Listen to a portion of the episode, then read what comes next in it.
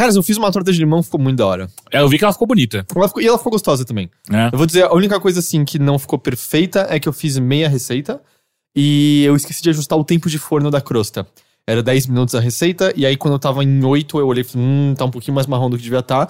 E não ficou com sabor de queimado, mas passou um pouquinho. Mas aí eu, na próxima eu já sei e tal. Comecei a montar um caderninho de receitas do Heitor. Ah, que fofo. Porque tem várias que eu faço direto e eu fico tendo que caçar na internet depois de novo.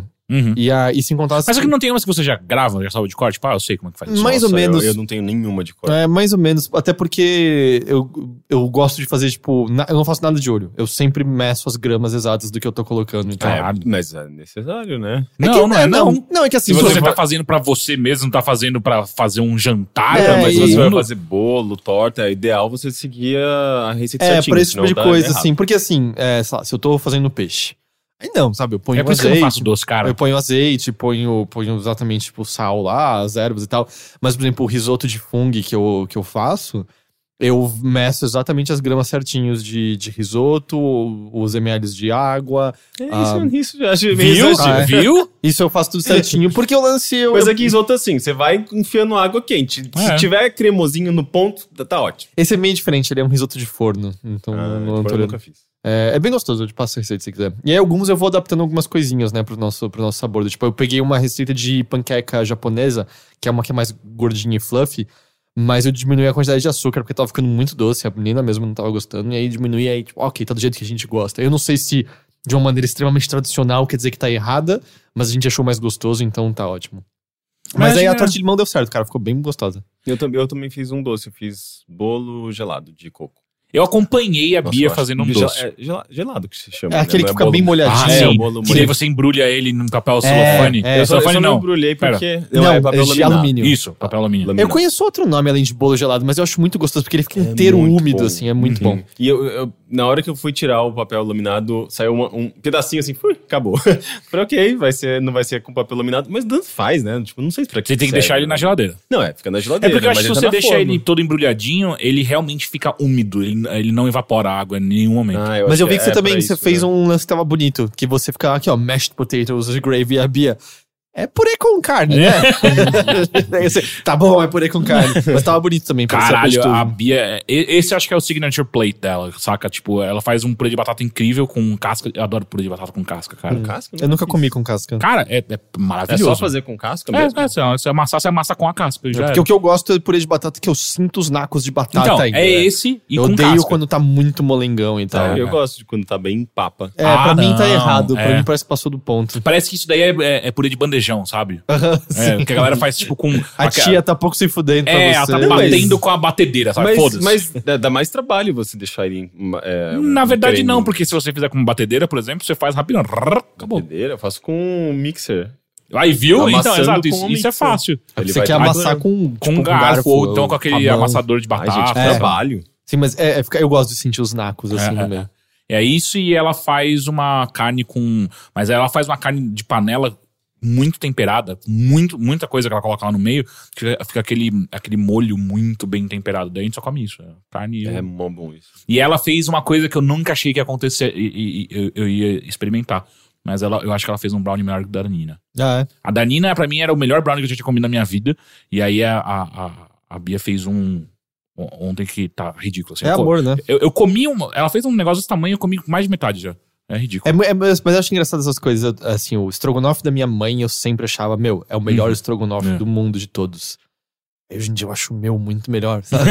Mas eu acho que é também isso, era a gente vai adaptando ao comia- nosso gosto, né? Sim. É, e também tem a questão de que às vezes, sei lá, é, você tá tão acostumado com o estrogonofe da sua mãe que às vezes ó, vocês experimentam um outro diferente.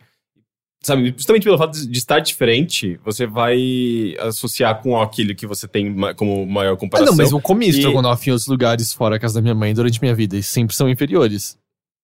Eu acho que. Eu acho que é, é- é uma coisa do, do paladar que vai se adequando. não, Nossa, mas não, sabe? mas eu não sei. Eu, eu tenho comidas que eu consigo dizer claramente, ah, isso aqui é pior do que eu comia em casa, isso aqui era melhor do que eu comia em casa e tal. Mas, eu, por exemplo, uma coisa que morreu, eu nunca mais vou comer, era o rocambole de carne da minha avó.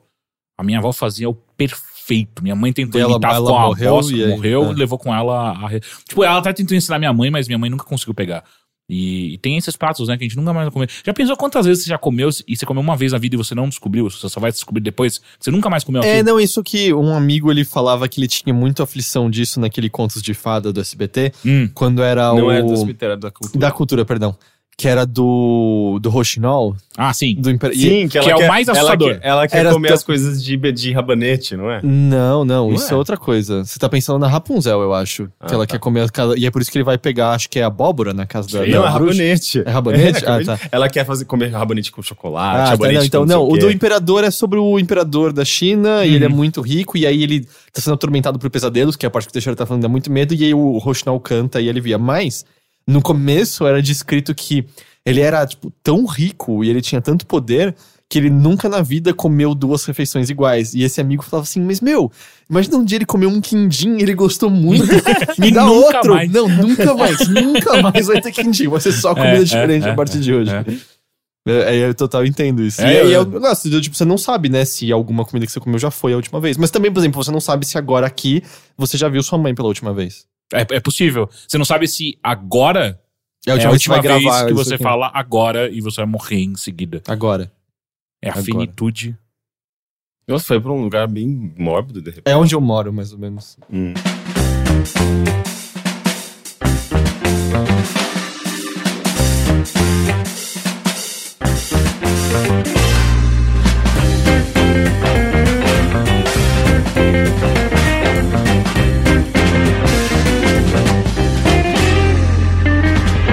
Olá! Olá. Sejam bem-vindos a mais um Bilheteria. Sim, talvez o último. Talvez o último. Não é o último. O podcast de cultura do Overloader. Meu nome é Caio Teixeira, estou aqui com... Henrique Sampaio. Heitor de Paula. Tudo bem com vocês? Tudo. é, a gente já passou minha parte. É verdade, a gente já É. passou por isso. Ainda bem que eu não respondo, né? Ainda Você nunca responde, não, eu né? acho super inadequado se perguntar se tá tudo bem. Por como quê? Você foi seu final de semana. É inadequado, cara. Por Se você, se você espera a sinceridade das pessoas, você não faz essa pergunta. Às vezes eu posso não estar esperando sinceridade. É, às vezes é só pra simplesmente ser um- um, começo uma pra gente, fática. é, pra gente começar a esquentar o Por isso, podcast. por isso que eu gosto de ir direto ao ponto. Então fala, o que você fez? Ah, é? É, é, vai, eu vamos lá botar- então. É assim, é direto É. ao ponto a partir ele, de agora. Ele claramente estava bilheteria enrolando não e ele não tá mais. preparado pra, É, é, pra, é. pra ir. Não, lógico que eu tô. Então, eu quero ver duas coisas Então que eu mostra. gostei muito. Vai mostrar? Calma. Não é assim impressiona. funciona. É, Na semana passada saiu o álbum novo do Arcade Fire. Não sei se vocês ouviram. Eu, Eu vi não, muitas eu- críticas. É, eu vi você. Você falou pra mim sobre as críticas e hoje eu assisti o vídeo do. É Fantano, né? O cara que você gosta, né, Matheus? Needle Drop. Eu vi o review dele do álbum. Ah, eu, eu vi a análise Achei dele muito também. bom o review dele e eu Uhum. não ouvi o álbum ainda. Ele- eu, eu gosto das, das, das críticas dele. É, é um álbum que ele, ele é bastante polarizado, assim, tem gente gostando bastante, tem gente que não gosta. É, e eu acho que assim, as pessoas que talvez estejam é, estranhando, elas estão tentando buscar aquele Arcade Fire de raiz de, de, Que é dos, Red Fire, moleque. dos três primeiros álbuns que não está presente lá. Por- isso é uma coisa que o é Fantano, né? Ele É. mesmo fala, né? Sobre como o último álbum já mostrava um pouco desse, desse flerte com uma música mais dançante, Dançante. e tal. E que esse foi eles entrarem no dançante de vez, assim, né? Uhum. Ainda que tenha algumas coisas eh, clássicas da, da banda, né? Tem músicas grandiosas, tem, tem eh, muito da, da melancolia e, e- e da, da- da coesão de temas que eles costumam explorar em cada álbum. Cada álbum sempre tem eh, um, um norte específico e eles vão explorando aquilo, aquele tema de diferentes maneiras no- com, com as músicas. E isso está presente no álbum, eu acho que é feito de maneira excelente. O grupo continuou mesmo. São as mesmas É, pessoas é na as mesmas 16 pessoas. da- Não, isso não é Broken Social Scene? seis. Broken Social Scene quer dizer seis Não, mas é que era muita gente no Arcade É, Fire, é. não era? Não, não, no Broken Social É, Scene. Broken Social Scene. Tanto que saiu de- do Broken Social Scene saiu, tipo, três bandas diferentes. A que, Cia era completas. de lá. Cia? É, não era. Não, é a Feist. Feist? A Feist Ah, a era Fe- do é, Broken sim. Social Scene, sim. Eu achei. Ok. É, Mas eu lembro de. Aqui de Fire eu sei que tem, tipo, tem bastante gente, tipo, São móveis seis, coloniais e a seis, Carson, é. né? Seis pessoas. É, porque eu lembro assim, É. quando eu os vi ao vivo sem, sem os conhecer, naquele Team Festival, acho que foi aqui em São Paulo, era meio. Parecia que eu piscava e tinha uma outra pessoa cantando no palco, sabe? Diferente da primeira. E dá pra gente falar que o, o ápice do Arcade Fire foi quando eles cantaram com o David Bowie, né? Hum, Eu Mas não, o que que eles não acho. com o É, Bowie? Foi justamente o álbum anterior, É. Reflector, que não, foi, não é tão bem apreciado É, eu assim. não ouvi é o álbum Reflector. Eu digo a música, não o álbum. A música com o David Bowie é incrível. que é Reflector. É. Eu acho que a música o principal single desse álbum. Eu gosto muito, é um- uma música maravilhosa, eu também gosto muito. Mas aqui esse álbum, é, é que tá, eles tentam experimentar talvez um pouquinho demais e ficar- sair um pouco do, da zona de conforto e. Não sei, eu acho que tem, o esse álbum Reflector tem seu valor, mas as pessoas estranham. E eu acho que o, o Everything Now é meio parecido nesse sentido. Eu acho ele. é, as críticas que ele faz e a, o tema que ele explora é, é super. É, é, é, é fácil de você entender porque tá falando da sua vida diretamente, de como a gente consome coisas. O nome do álbum é. Já deixa isso muito claro. Tudo agora. É a maneira como a gente lida com mídia, com informação, com arte, com entretenimento. A, a gente tem tudo em nossas mãos, a gente tem acesso a todas as músicas que a gente quiser, a todos os filmes que a gente quiser. E por alguma razão a gente tá se suicidando, sabe? As pessoas estão se matando, as pessoas estão infelizes, elas estão em depressão, elas, digamos, a gente evoluiu tanto pra chegar num ponto em que parece que a gente tá perdendo a nossa humanidade, sabe? Ah, nossa, mas eu achei que isso é um salto gigante entre essas duas coisas. Porque eu acho que qualquer um consegue falar, ah, mas tudo isso que a gente tá falando e todos esses exemplos que você deu não, tão, não são nem de perto suficientes pra preencher uma vida humana. Não, Isso, só tá de coisa, a Não, não, tá mas não de necessariamente filme, pra preencher. música, É, de- O, o lance é, a, a gente tem a, a conexão em term- em termos de tecnologia, a gente tem é, um- um- mai- muito mais informação do que a gente sempre teve na história da humanidade. E, e as pessoas não estão necessariamente se conectando, sabe? As pessoas estão cada vez mais isoladas. E, e é meio que uma, ah, uma perspectiva sobre como a gente utiliza, justamente, eu acho que ah, redes sociais e como a, a- a- mídia influencia ah, na gente enquanto indivíduo, sabe? É, é, eu acho. Eu, eu- tem um, um lado, obviamente, uma liberdade poética, uma licença poética a partir da- da- desses temas. Ele não tá tentando ser é, um, um artigo, uma reportagem, porque é muito diferente a abordagem, sabe? É, mas você consegue ver uma. Você consegue ver prof- profundidade nisso, sabe? Eu acho que tem, obviamente. É, tem algumas coisas que eu acho até um pouco cínicas. Tipo. Isso tá nas letras da- das músicas. Sim, sim, sim. É, tem umas coisas meio cínicas, tipo, do tipo. ah, ah, tem uma personagem em que ela aparece em duas músicas, inclusive, diferentes, que você percebe pela, pela, pela, situação que ele descreve. Uma garota que tá, tipo, basicamente é, pensando em se matar, e ela liga uma banheira e coloca uma música do primeiro álbum do Arcade Fire. E, tipo, eu acho isso, eu acho meio. hum, sério que vocês estão se colocando, tipo, meio que nesse pedestal, assim, porque é meio que reconhecendo que. As pessoas têm, têm coragem de. Têm coragem de colocar não, né? as Querem próprias colo- músicas deles pra um, pra um, um ato de suicídio. O, o que eu acho interessante, de certa forma, porque eles reconhecem que é um álbum que tem uma carga de, de melancolia e tem uma carga de. Eh, enfim, tipo, é, é um- é muito álbum de fossa, sabe? Tem muita música ali que a gente colocaria numa playlist de fossa. Mas ao mesmo tempo eu acho estranho eles se autorreferenciarem, sabe? Eu acho meio presunçoso, assim, meio. eh, meio cínico mesmo. Mas, eh, mas esse, essas, eh, isso é só um exemplo, assim, sabe? Tipo, de, de por exemplo, suicídio. Sabe, Eh, tem uma música inteira que é, que é sobre, sobre isso e sobre, eh, sei lá, a validação que as pessoas buscam, a fama que elas tentam obter eh, a partir da, da internet mesmo, sabe? Tipo, sei lá, crianças querem ter seu próprio canal no YouTube, sabe? Eles não falam especificamente isso, mas tudo dá a entender que é sobre isso que eles estão dizendo, sabe? Sobre selfies, você postar uma foto e buscar validação instantânea, o, instan- o feedback instantâneo. E, e, e é uma música sobre suicídio, sabe? Tipo, é, então é, é, é- é você faz as conexões, você consegue É, mas entender é que tá exatamente o parecendo ponto tão tio velho falando das tecnologias. Eu não ouvi, eu tô Não, falando. eu acho, eu acho parecendo tão, tipo, sério que em 2017 vocês chegaram a Ué, isso? mas a gente precisa falar sobre isso. Mas eu acho que a gente tá falando isso há 15 anos essa altura. Ok, mas é, é interessante, interessante que acha que música eles esteja Tra trazem estejam algo novo à discussão? Eu acho que o fato de, de ser um álbum ah, de uma banda de. Não sei nem se dá pra gente dizer- chamar de Ah, rock, né? indie Tipo, é- rock, eu acho que ainda é o jeito. É, é, sim, é indie rock, mas. ainda indie rock? Sim, ah, Sim, rock se recusa a morrer, mas. Né? Mas, Não, eu acho que sim, eu acho que isso ainda, ainda se define. Eu, É. eu também tô distante demais assim, pra a- saber. assim. em termos de gênero, você vê New Wave, você vê até tipo uh, reggae, sabe? Tem um dub ali no meio. É, tem uma coisa muito aba, assim, é, o próprio. É, o Fantano Now- fala isso, é É, verdade. Everything Now, o- a música principal ali é. Lembra muito ABBA. É, mas enfim, dá pra gente classificar como indie rock. E eu acho, eu acho legal você estender esse tema pra música. Porque não, sabe, ok, tem música de amorzinho ali no meio, sabe? Inclusive a pior, a pior música do, do álbum. É, e essas outras músicas elas são muito mais contundentes, assim, tipo, você é, tá ouvindo uma música animada, você tá, tipo, num- num- é uma coisa meio dançante, mas aí você para pra ouvir e fala, uh, é meio esquisito dançar isso aqui, né? É, justamente porque eu acho que tem um- toda uma carga irônica também por trás de tudo isso, sabe?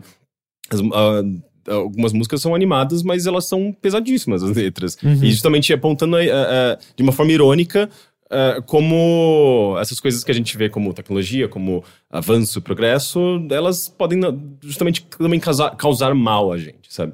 Então, eu acho que eu acho que é totalmente válido, sabe? Eu acho, eu acho legal ouvir esse tipo de coisa em música, porque não é sempre que a gente ouve, sabe? Especialmente quando uh, uh, música pop até, tipo, dá pra classificar, acho que Radio- uh, Arcade Fire como música pop atualmente, sabe? Tipo, tem uma carga bem pop. Uh, música pop não é. raramente você vê profundidade, sabe? Em letra, você vê crítica. Então, eu acho super válido. É, não, música pop normalmente Uma é. paradinha. Ah. Música É, pop não, é não, mais agora é na sobre- sua cara. sobre já isso. passou. eu acho porque- tão ruim essa música. porque- Eu, eu não assisti o clipe ainda. Inclusive, eu acho curioso isso, assim, tipo, se você ouve esse álbum como você costuma ouvir música pop, sabe? Tipo, um hit de- de- empurrando o outro pra trás e as coisas passando numa puta velocidade. Você já, você já tava, tipo, ouvindo esse álbum meio que da maneira oposta como ele tá dizendo, né? Tipo, como as coisas são tão velozes e rápidas e tem, tem duas frases específicas da Everything Now que eu acho maravilhosa. É, é como a música termina. Ele fala, tipo, meu coração está cheio de coisas que eu nunca vou começar. Sabe? E é, é- é, tipo nossas playlists de Steam, sabe? É, Todos as- os jogos que a gente precisa comprar porque um dia a gente vai jogar, e não, elas ficam esquecidas ali. E como a gente dá valor pra pra essas coisas que às vezes não, não, não vão fazer nenhum, ter nenhum impacto nas nossas vidas, até porque muitas vezes a gente passa direto, É sabe? como a comida que o Teixeira nunca mais vai comer de novo. Nem você. Não, eu vou. Você vai? Hoje à noite. Pela última vez. Ah, não, sim, eu entendo o que você quer dizer. É engraçado que eu não acho que é um sentimento novo de maneira nenhuma, sabe? Mas- Muito menos da música, é. assim, mas eu acho que é só meio. É que, sei lá, eu não. eu- eu- do jeito que você tava falando inicialmente, parecia que você tava querendo dizer que tinha um ineditismo, sabe, na música falar sobre isso. Eu acho que isso não, sei né? se- isso não é, se eu, diria, eu diria que é uma mas- crítica cansada, assim. é. Eu não acho que não existem maneiras. Não existem maneiras novas de falar sobre isso, mas é uma crítica cansada a essa altura. Eu acho que é uma crítica, independente de, de ser, eh, ser o que todo mundo tá falando, independente de ser, sei lá. eh, Eu, eu acho que é válido, sabe? Tipo, e. e- Você gostou do álbum no geral? Eu, eu gosto. Eu acho que tem coisas. Você também acha ele meio esquisito em alguns aspectos. Não, mesmo, mesmo as músicas esquisitas, tipo, essa. hum, Love Song. Tipo, com uma letra mais. E mesmo essas love songs, elas também são. Tem letras meio estranhas. Tem uma, tipo, uma que. Se você for ver, é, tipo, é uma música sobre um stalker, sabe? É, ou outra, Ah, por every exemplo. breath you take, É, every move também. you make, Mas be watching you. É meio que nesse nível, é sabe? alguém que é não, bem- não sabe qual É é. meio esquisito. Respeitar o espaço Tem uma outra, por pessoa. exemplo, que é é sobre também relacionamento, mas uh, com dinheiro envolvido, sabe? Quando existe uma questão. Kanye já falou sobre isso. Sobre? Ninguém tá dizendo que é inédito. Dinheiro gente. e, e- e- e amor. Mas enfim, é, é, mesmo as- essas músicas que envolvem. Músicas tradicionais pop, sabe? Que envolvem sentimentos é, de relacionamento, amor e tudo mais, elas já são um pouquinho fora da curva também. É, e, e algumas são bem estranhas. A própria Peter Pan, que, é, que tem um, é um dub, é um, meio que um reggae. é, tem um baixo que você ouve e fala: caralho, eles mal terminaram essa música e lança- enfiaram no álbum, sabe? Parece que é uma música incompleta, parece que é uma música que ela tá faltando polimento. Eu acho isso meio, meio audacioso, meio corajoso, assim, tipo, de você soltar uma música que é tão esquisita a ponto das pessoas acharem que ela tá incompleta, sabe? É como se fosse uma, sei lá, uma demo. E eu acho que isso acaba dando uma textura esquisita pro, pra música, daí tem uma.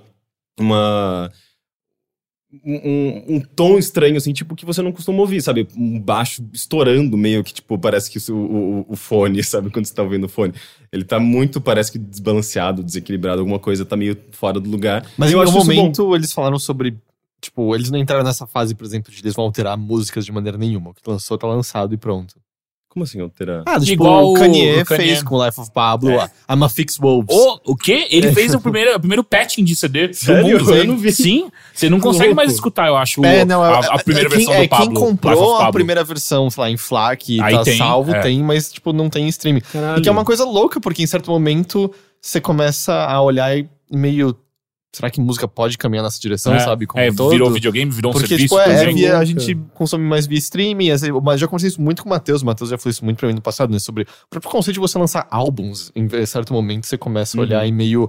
Por quê, sabe? Dada Sim. maneira. E aí eu também me questiono isso, assim. Eles não são o tipo de banda que vão olhar e meio, não, a gente vai mudar isso aqui que parece. Não, não, eu acho que é intencional É o que eles mesmo. querem mesmo. É, é, é intencional. Ahn, mas em, em geral eu achei, eu achei legal, sabe? Eu, eu- é um álbum que me fez parar, reparar na, na letra. é, é, eu, Você sabe, Parou, eu fui, reparou, procurou, mas não viu. Que isso? Você não sabia se, era fuga ou Eu fui atrás de, do, do encarte, sabe? Tipo, e o ca- encarte é mó legal, assim, tipo, é todo. é, é, como se fosse um, um material de, de supermercado, sabe? Com, destacando promoções, não sei Mas o quê. você achou uns Porque ele- scans da internet? Ou você comprou É, sim, sim, tem, tem tipo uns scans na internet. É, é, então tem esse, esse lado meio gráfico que, sabe, que lembra, enfim, mais um dos temas do álbum, consumismo. É, então, eu acho que ele é muito bem amarrado, sabe? Justamente por, acho que me, me, me fazer parar e, e ouvir com calma e refletir. É, Pra mim, isso é um álbum bom, sabe? Porque nem sempre eu faço isso. Às vezes eu simplesmente ouço, ah, é um, uma Ovo. música... Ovo, né? Uhum. É uma música agradável e tal, e só que para aí, sabe? Passa, pa- para no agradável. Eu acho que eles vão um pouquinho além. É, tipo, Gorilas aconteceu um pouco, um pouco disso, sabe? Tipo, de querer a fundo, mas eu acho que eu parei, sei lá, muito antes em, em, em com, com comparação ao que aconteceu comigo No álbum álbum. mais recente, você diz. É, é. Mas eu até meio- gosto. você- é, mas acho que você diz muita coisa, você diz, eu até gosto, né? Porque eu também sinto que a reação das pessoas foi meio, é, não sei, né? Sim. Não, eu, eu, eu tenho, sei lá, eu acho que tem coisas eh, estranhas ali no meio, mas em geral eu gosto desse último álbum do Gorillaz. E de certa forma eles são meio parecidos, assim, tipo, tem, tem algumas coisas que, que batem também em questão de temas e como eles, eles trabalham com, com alguns gêneros. Ahm, mas eu, eu, eu entendo porque as pessoas estão estranhando esse álbum. De fato, tem. Se você, por, por, exemplo, pegar ah, as três músicas iniciais, todas se chamam Everything Now. Aliás, não, as duas primeiras, mais a última. É, porque ela é meio que. É é meio que uma, um- uma introdução, daí a música de fato se desenrola, e depois tem um- um- uma reprise no final, que, que eu acho meio brilhante. Ela se encaixa, não perfeitamente, mas ela volta pro começo, como se o álbum fosse um loop, sabe? E, e é meio. Quando você percebe isso da primeira vez, você fica meio. Eu fiquei meio, meio impressionado, assim, cara. Tipo, putz, que ideia legal, sabe? E, mas tirando essas músicas, digamos, que se repetem, é, é um álbum meio curto, sabe? Tipo, tem um, acaba tendo umas nove músicas e umas duas ou três ali no meio são meio fraquinhas, então, sabe? Daí você fica, eh, ok. não se é sai um- totalmente satisfeito, é, exatamente. E é engraçado como a gente meio que estabeleceu de uma maneira. Eu eu não sei nem se existe alguma regra ou algo do tipo, mas parece que 12, de 12 a 14 músicas é um álbum ok, né? O tamanho de um álbum Uhum. ok. E aí, acima disso, é um álbum longo, Uhum. 16, 22 músicas, Nossa, daí 24. tipo, é gigante. É. E menos do que isso também é tipo, ah, que álbum curto, né? É que daí acaba virando quase que um EP, É, né? é, exato, Se é você quase tem um EP. umas quatro, cinco músicas, eu acho que você nem Você sabe o motivo disso. Matheus? Tamanho do vinil. É a capacidade medida. que ele tem pra colocar 12 músicas, é isso? 12, 14 músicas? É, acabou sendo considerado um padrão, né? Interessante, não sabia. É Mas e aí eles levaram é, essa ideia do vinil pro CD, é isso? Mais ou menos isso. Ok, ok. Bom saber. e que mais, Rick? Mais alguma coisa? Cara, eu terminei a segunda temporada do Halt and Catch Fire e... Nossa, avançou bem. É, é eu, eu fiquei em casa basicamente o final de semana inteiro fazer, e eu aproveitei pra manaturar. Mana, maratonar. maturar. Uhum. Maturar. Ma- maturar, é. Mas maturar também. É, é. É, e eu gosto muito dessa série. É, e, a, e a- a segunda temporada, especialmente, ela, ela- Eu acho que ela diz bastante, assim, até pra, pra gente que trabalha com videogame, porque ela é focada em videogame. Ela é focada, na verdade, é, numa cena muito específica que a gente aqui no Brasil tem, tem poucas referências. Que é- Democine. Não, que é sobre desenvolvimento de jogos pra PC em- na década de 80. Ah, tá. E. eh, Tipo, os, três personagens principais da série, que é o, o Joe, o, o, o marqueteiro, a Cameron, que é a programadora, e, a, a- e o Gordon Clark, que é o engenheiro, eles meio que se separam, mas ainda continuam mantendo um contato de alguma forma. E a, a Cameron, a programadora, ela vai trabalhar com a Donna, a esposa do, do Gordon, o engenheiro, que também é engenheira, numa empresa de, de games. eh, porque a, sei lá, dá, dá errado, meio que dá certo e errado as coisas da primeira temporada. E elas decidem formar, a, fundar a Mutiny, que é uma. é, é meio que uma, uma empresa independente, que a gente pode dizer, sabe? Tipo, um estúdio inde- independente que trabalha com jogos online nos anos 80. Ou seja, eles são muito, muito tipo, trilhando. À frente de seu tempo. É, eles estão trilhando um matagal, assim, que nunca foi trilhado antes. E, e, e é muito legal como eles desenvolvem essa, essa, eh, essa, ideia de, de empresa independente fazendo um negócio muito eh, precursor nos anos 80. E eu acho que, eu, eu não sei até que ponto eles se baseiam em alguém ou em alguma empresa de verdade, mas pra mim, sa- sabe a Sierra? Se- se- o nome original da Sierra era Sierra Online. Eh, Eu não sei, eu Era não, original? Era é, Sierra o Online? nome original da Sierra é Sierra Online. Eu acho que eles tinham alguma coisa com BBS também, e faziam algumas coisas meio similares.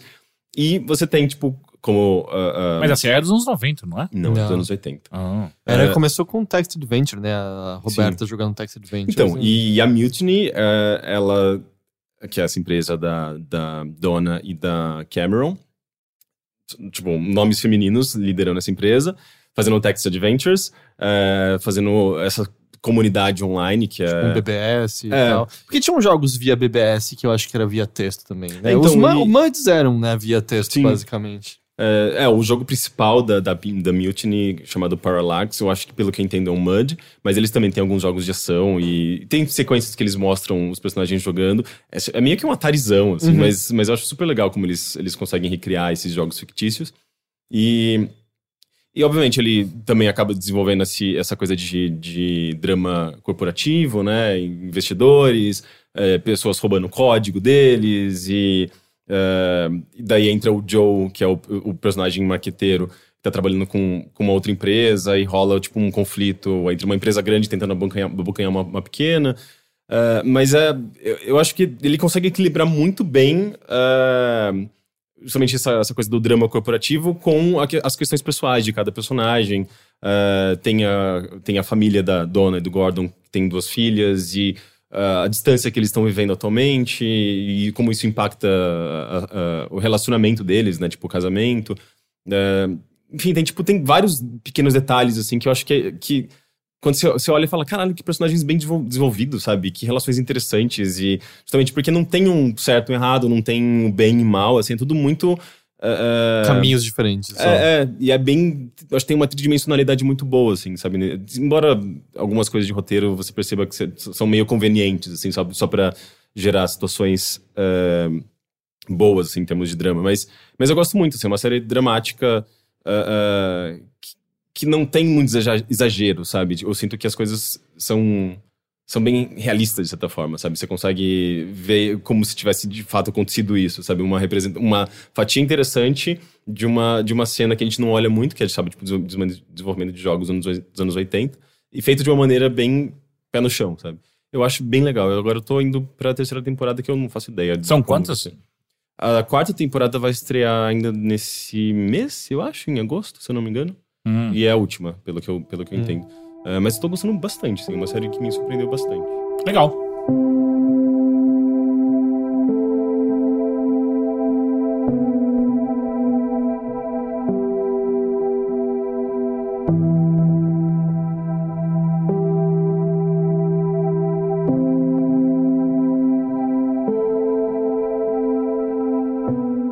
Heitor, Oi. tudo bem? Tudo bem. Além de se refastelar com a sua torta de limão, refestelar. Refest... Eu não sei que palavra é essa, vai. Eu Refestelar. não posso nem te corrigir se eu quiser. É, refestelar, tenho certeza. O que, que você fez nessa semana? Eu. Tem um programa que eu gostaria de falar sobre, que Hum. eu cheguei a comentar brevemente com vocês fora de gravação, mas eu não cheguei a falar no bilheteria.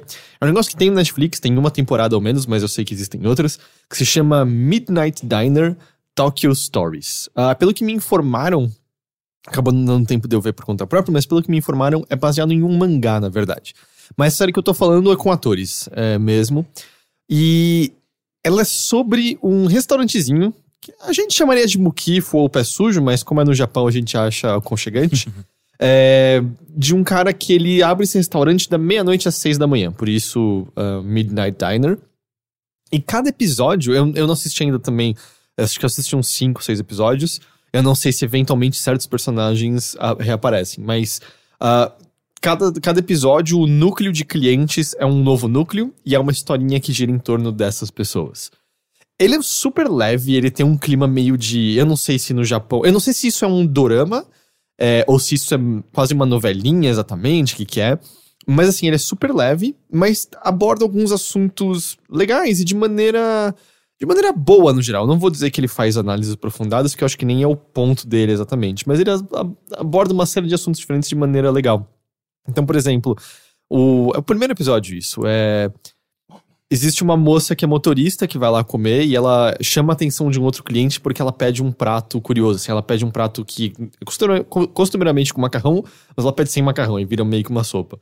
E esse cara começa a ficar fascinado por ela e descobre que ela era a heroína de um Sentai que ele via quando mais hum. jovem e tal.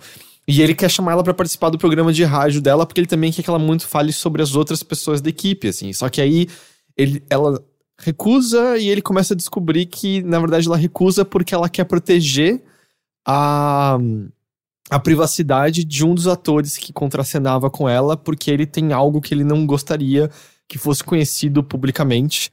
E ela falar faria com que as pessoas na internet, etc., cavocassem sobre a vida. E esse episódio, por exemplo, acaba tocando na vida de uma mulher trans que não quer necessariamente aparecer na frente dos outros dessa maneira, porque ela tem medo da repercussão, tem medo de preconceito, etc, etc. Mas, de novo, é super levezinho e cada episódio é centrado em torno de uma comida diferente.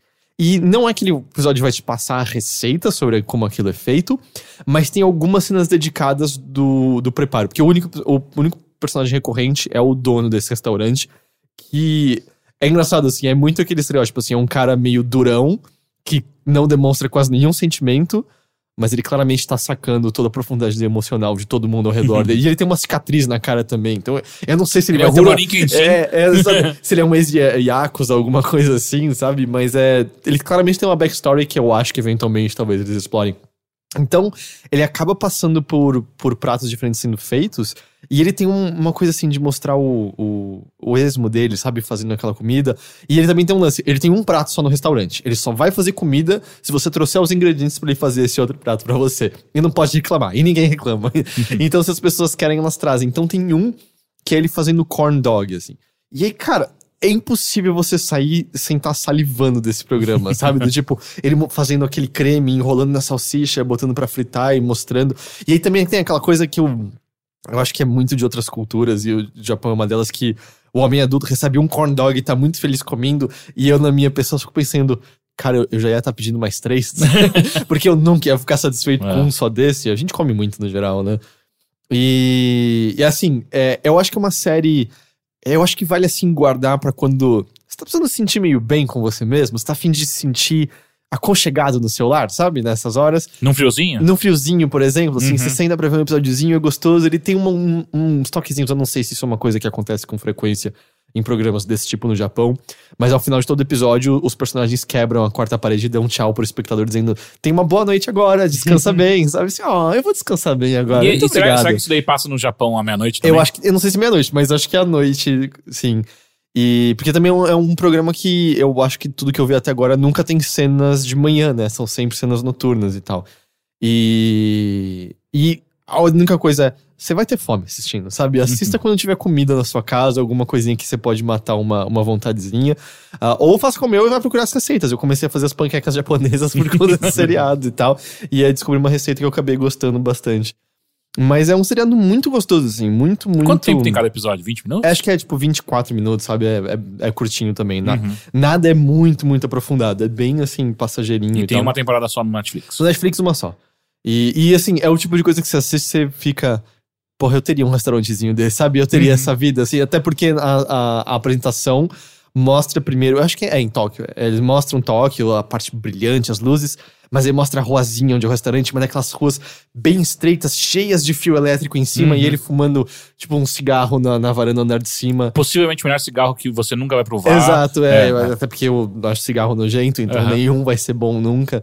Mas assim, mostrando aquele beco fininho, assim, e uma pessoa que se olha nos olhos dele esse cara tem muitas histórias para contar, com certeza, hum. sabe? E, tipo, e você nunca vai saber todas as histórias, porque o mistério às vezes é mais legal do que a realidade. E eu não sei, é uma série que eu me sinto meio bem assim, assistindo. Então eu, eu recomendo, recomendo isso.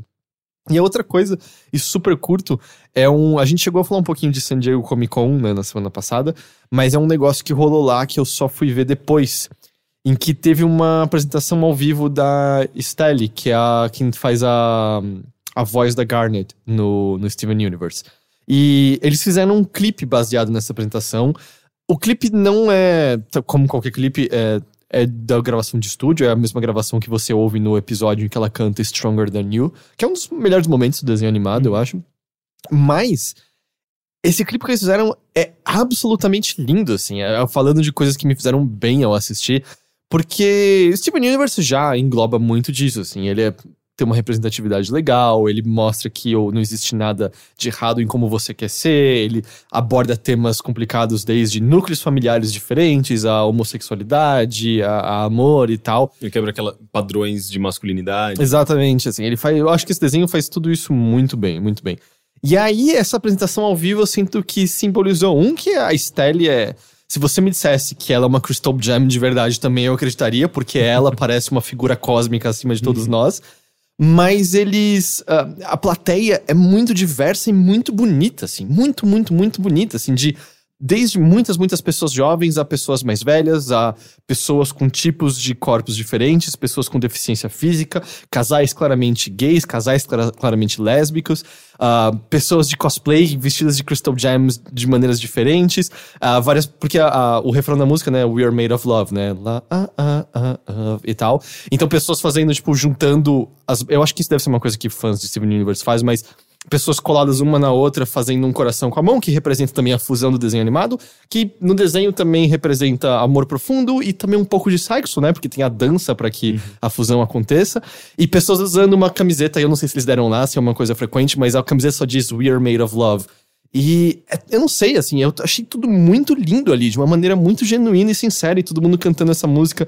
Que tem uma letra, eu pessoalmente acho linda, que representa um passo gigante no desenho animado, né? Que é Bom, pra quem nunca assistiu, eu vou evitar spoiler, mas quando a Garnet reafirmando que a decisão dela, né, a, reafirmando a decisão da, da escolha dela sobre que tipo de, de, de, figura ela é, na verdade, né, com versos maravilhosos como We Are The Conversation, né, uh, que eu acho que representam muito bem ideias de um relacionamento e tal.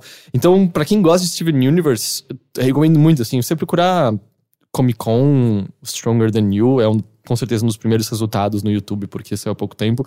Mas achei que ficou absolutamente lindo, absolutamente lindo. Você assistiu, né? Eu te passei, sim, Rick, né? Sim, eu gostei. Você gostou e também? E é engraçado que eu tinha assistido, assim, por, por acaso, que tava passando na, na TV, no, no Cartoon Network, esse episódio. Só que ele tava em português. e a versão em português dessa música é pavorosa. E você gosta das traduções no geral Não, das eu, músicas, É que eu né? assistia né? no, no comecinho, assim. Eu, eu vi os sei lá, os seis, sete primeiros episódios ah, em você português. Ouviu? Que eu quero mais ver você virar mulher é gigante. gigante. Mulher gigante. Essa eu acho bonitinha uhum. até em português. É, mas depois eu comecei a ouvir a, a versão em inglês, é muito superior. E as músicas especialmente, né? Tipo, uh, uh, são cantadas por pessoas que sabem cantar, pelo menos. É, não, Porque é. Na, na versão a Estelle é uma cantora. É, né? exatamente. Não, tem a Nicki Minaj, ela é dubla algum personagem que eu não sei. Uh, os, os, os, os, dubladores do original cantam muito bem. E a versão brasileira isso não acontece, infelizmente. Uhum. Até porque também... Você perde, você perde nuances, você perde... Uh, cara, uh, tem uma, uma, um episódio recente que a música é sobre a, uma personagem chamada Blue e ela é triste. Uhum. Como que você vai traduzir isso, sabe? É a Lápis Azul? Não, não, é, é, é uma outra. É bem. É, é, é ela aparece só tão, nos ah, tá, Eu não tô tão adiantado. E, e daí, tipo, não faz, não faz sentido. Você perde totalmente a, uma poesia, sabe, da música. Sem contar, eu também não sei do tipo, por mais que Mulher Gigante acho que seja é um dos primeiros episódios, quinto, sexto episódio, tem música, não é uma série necessariamente musical o tempo todo. Também não sei se quando eles estavam escolhendo dubladores já tinha ficado claro que oh, vocês vão ter todos que saber cantar, sabe? Porque músicas vão aparecer de tempos em tempos. Eu acho que dubladores, de uma maneira geral, quando você é um bom dublador, eu acho que você tem uma boa noção de cantar. É, é porque você tem que controlar bem sua voz, você tem que ser afinado. Que eu já vi muitos desenhos animados dublados que as músicas eram pavorosas. Sim, é. Mas. É, mas enfim, eu acho que vai. E claro, quem não assistiu, não sei se a letra. Mas também acho que a música não vai, vai te dizer muita coisa se você não assistiu, porque é um momento meio pivotal Olha, sobre eu, o desenvolvimento da Garnet. Eu tinha visto essa sequência bem antes de assistir a, a Garnet é azul? Ela é a vermelha. Vermelha, ok. É, eu assisti essa sequência bem antes de ver a série. É, lembro de ter achado interessante a música e bonitinho e tal. E daí eu assisti de, de verdade, do começo até chegar nesse ponto. E esse ponto me impactou pra caralho, mesmo já tendo assistido. Então, Ele é só na segunda temporada, né? assim. Não, é o finalzinho da É primeira. o final- A primeira, eu tava revendo nesse fim de semana, até porque eu fiquei animado com essa música. A primeira temporada tem mais de 50 episódios. É muita É coisa. muita coisa, assim. E eu acho que é uma coisa que o Steven Universe Eu acho tem. que não, tem menos, viu? não, não, Deve- não, eu garanto, eu vi ontem, tem 52 episódios. Você não foi pra segunda já? Não, não, eu, eu justamente tava falando, eu falei, Não, não, tem, não tem, não tem Cara, isso, não, eu olhei, eu olhei na Wiki, ele tá escrito primeira temporada, é a Não é primeira temporada possível. du- durou dois anos. É, tem 52 episódios a primeira Não é temporada. possível que eu passei por 52 episódios, assim. Ah, mas é um desenho. eles têm, eles ele têm é- 10 é- minutos cada é, episódio. exato. Não, é 10 minutos, isso é. Não, então eu, eu até fui olhar, porque tipo, eu falei, não, o Netflix tá marcando errado isso aqui, não é possível. E eu entrei na, na, na Wiki Fandom e é, tipo, a primeira temporada é composta de Cara, 52 eu, eu episódios. preciso olhar isso, porque eu fiquei muito chocado. Eu olhei literalmente ontem. Mas é, eu, eu também senti isso. E eu acho que é uma coisa, eu sinto um pouquinho de desigualdade na qualidade de alguns episódios. Tem alguns que são mais fraquinhos. Mas muita coisa acontece na primeira temporada por conta disso, né? A primeira temporada ele já faz a fusão com a, a Cade, né? Não, a ami- amiga dele? Não é Cade? Não, não é Cade, eu esqueci o nome dela agora. Mas não é Cade. É, boa, uma amiga barra Sim. namoradinha dele, assim. É, é muito legal a Garnet reagindo, que é a primeira vez que você vê ela sorrindo no, des- no desenho inteiro, eu acho. de, Tipo, vocês são uma experiência, vão lá e se divirtam pra caralho. São uns momentos muito bons. É, inclusive é um episódio que. é, não sei se é nesse mesmo episódio, mas em uma dessas, dessas fusões acontece, tipo, dele, dele de um, um cara tentar invadir esse espaço deles. É nesse episódio quando É eles estão nesse lançando. episódio, né? Exatamente. E é meio que. é, é, rola um, um- um- Como eu posso dizer? Uma, uma abordagem meio agressiva, sabe? Uhum. E eles se sentem super acuados e. É, é- é um desenho que tá abordando justamente, sabe, uma garota tá, tá sendo assediada na balada, sabe? Sim, É porque que a figura, a figura que ele se torna é proeminentemente feminina É. ainda, né? Isso que eu acho muito legal, né? Que é uma fusão entre um garoto e uma garota e, e- e- e você vê, tipo, esses dois elementos ali. Só que ao mesmo tempo é curioso, porque eles vão, por exemplo, comprar os donuts e tanto. Eu não lembro o nome dos personagens, mas o, o garoto. O casal que vende as susquinhas. Uhum. Os dois ficam encantados pe- pela, pela, pela figura. Do, tipo, os dois estão tão meio caidinhos, Sim. assim. É bem legal. Mas é muita coisa. A primeira temporada é quando apresentam os- as gems de fora, a lápis azul na primeira temporada. Porque tem 50 episódios, acontece muita coisa, Sim. sabe? E, e, e, assim, tipo, eu sinto que tem episódios que eu prefiro, tem episódios que eu, que eu desgosto um pouco, justamente porque tem algum, al- al- alguns momentos eles tentam se focar mais nos relacionamentos entre os episódios, entre os personagens que já foram introduzidos e, eh, e essas questões, às vezes, mais de convivência, de. eh, enfim, tipo, envolvendo sociedade, envolvendo coisas que a gente consegue até entender melhor, assim, as- associando com a nossa realidade. E tem outros episódios em que eles desenvolvem a lore do, do universo, Sim. sabe? Tipo, ah, chegou o personagem do, do, do planeta X e não sei o quê. E vira aquela uma coisa meio ficção científica, meio comédia, meio.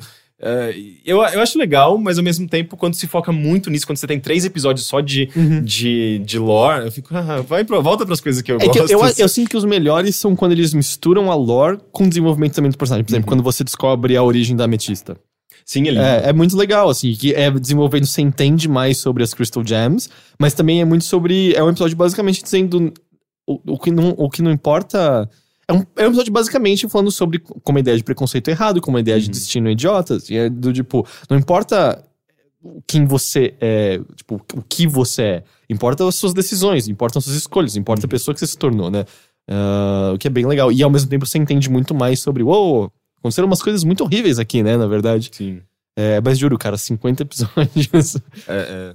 E, e ele tem essas, essas pausas muito longas, às vezes, né? Eles Entre liberam uma e outra muita temporada. coisa e de repente trum, passa tipo é, uns não, tanto que meses pelo que eu li, assim, eu sinto que é chamado de primeira temporada, mas poderia ser claramente dividido em duas, porque teve um hiato grande, assim, Uhum. entre, entre uma leva de episódios e a outra. Mas é, enfim, era essa a minha recomendação. Ok.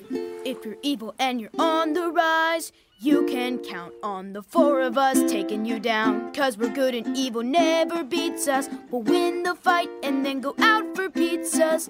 We are the crystal gems. We'll always save the day.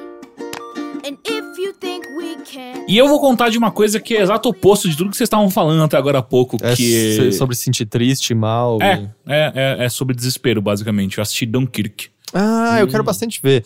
Eu tô sentindo super polarizado, assim. Eu tô vendo muitas pessoas que estão odiando completamente o filme. Eu só acho que ele é genial. É. Eu acho que é um É, exa- filme. Porque é isso que eu tenho ouvido. Ou ele é genial, ou as É. pessoas odeiam. Então É, tô eu acho que de longe é o filme- melhor filme que o Nolan já fez, assim. Ele.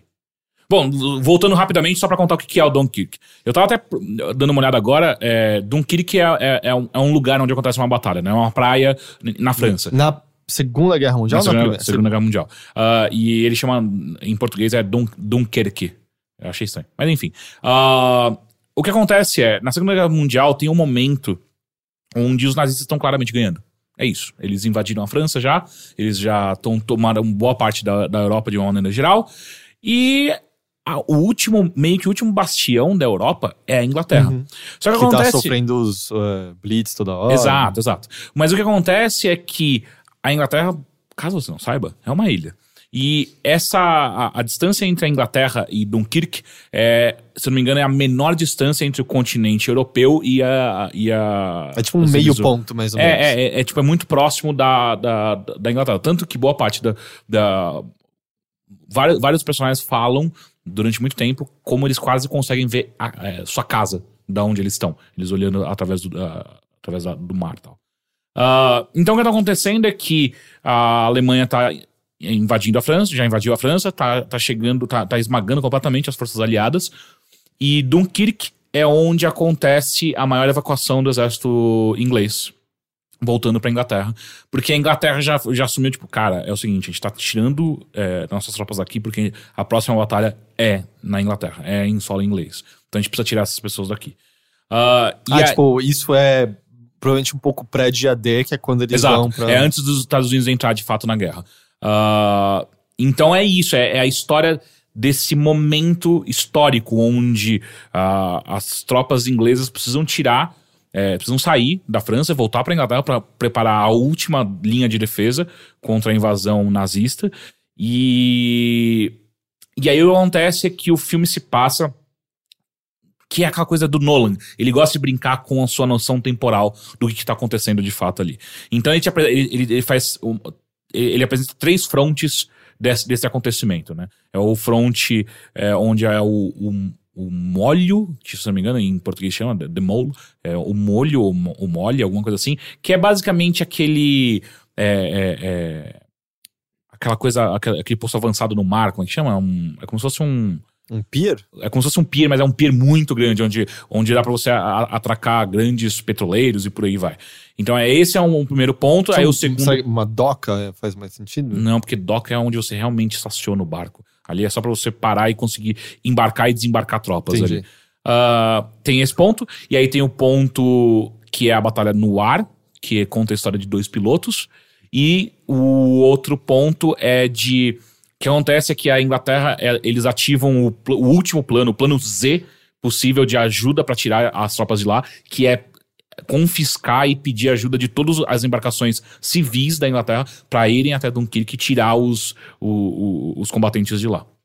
Então são esses três pontos que ele fica brincando. Só que o que acontece é que cada ponto acontece de uma.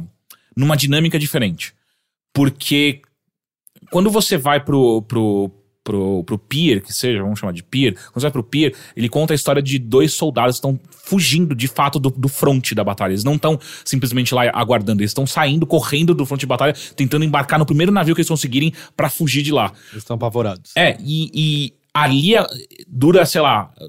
O filme inteiro se passa num, num- num espaço de 12 horas, mais ou menos. Ah, tá. Só que você. A passagem de tempo pra essas pessoas que estão fugindo do fronte de batalha é muito mais demorada do que quando ele corta pro, pro, pra, pros pilotos. Os pilotos, é, parece que a passagem é muito mais rápida, porque estão percorrendo grandes distâncias, eles estão tendo ação o tempo inteiro. é, E é muito interessante como ele faz isso. E, e, e assim, depois que você começa a assistir esse filme, uma coisa fica clara muito, muito rápido. Pouquíssimos diálogos. Pouquíssimos diálogos. É, é, não existe exposição em nenhum momento. Ele não explica. Tipo, ah, se isso tá acontecendo agora na Terra, o que tá acontecendo no ar agora? Ele não deixa claro em que momento. Só lá pro final do filme, que daí ele meio que junta todos os, o- os acontecimentos pra te dar o final grandioso, né? Mas assim, ele é.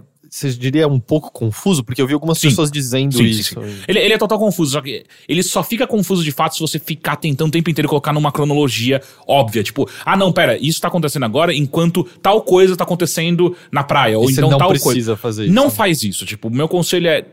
Se deixa levar pelo filme. Porque em algum momento você vai entender. Porque coisas começam a acontecer simultaneamente em, vários, em várias cenas, né? Então daí fica mais claro pra você. Mas É, tem alguma explicação até psicológica? assim, tipo, tem alguma carga psicológica no filme? Ou é só ele é meio desconstruído cronologicamente, eh, sei lá, sem, sem uma grande explicação por. A explicação, assim, não existe uma explicação óbvia, que ele, não- ele não te dá, ele não para pra falar, ó, eu, eu montei dessa maneira o filme, por conta disso.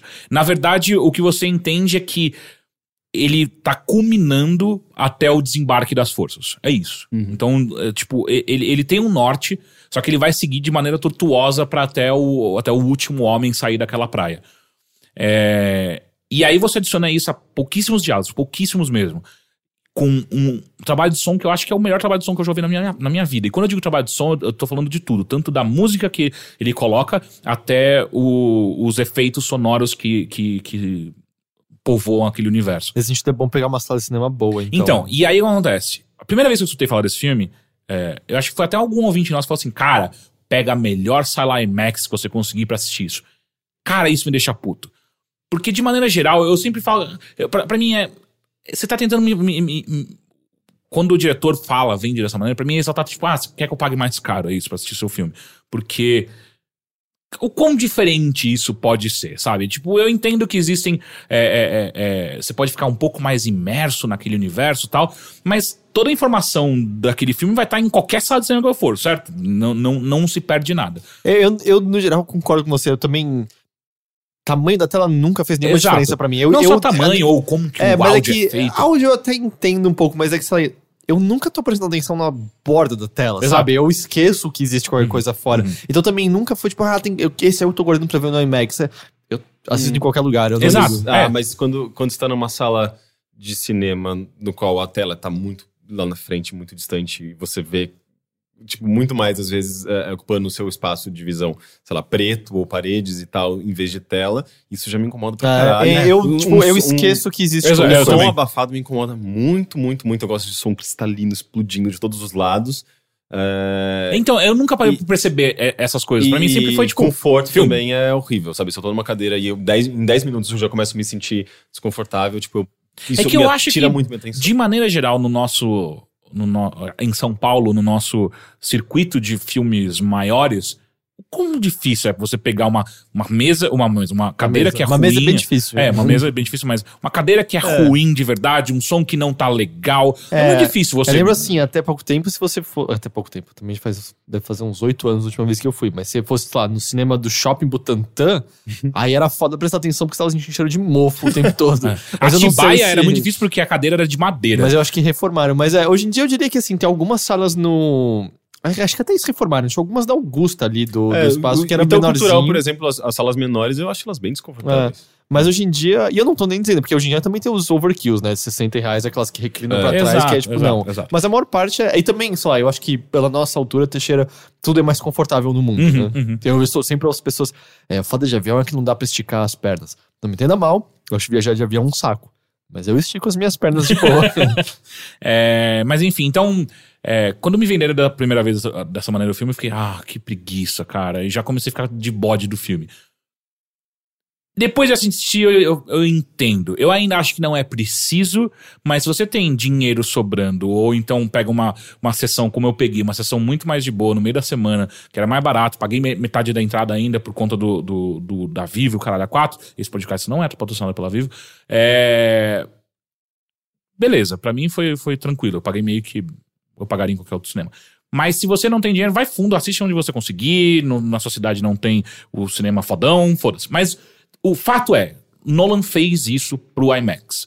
Ele fez o, o filme, gravou em 65mm, que é um formato muito escroto de você exibir de maneira geral se você não tem um- uma tela IMAX. Ele fez isso por um motivo que é enfiar você no meio daquela batalha e você sentir é, é, é, na, na pele o, que tá acontecendo, aquele caos todo o tempo inteiro.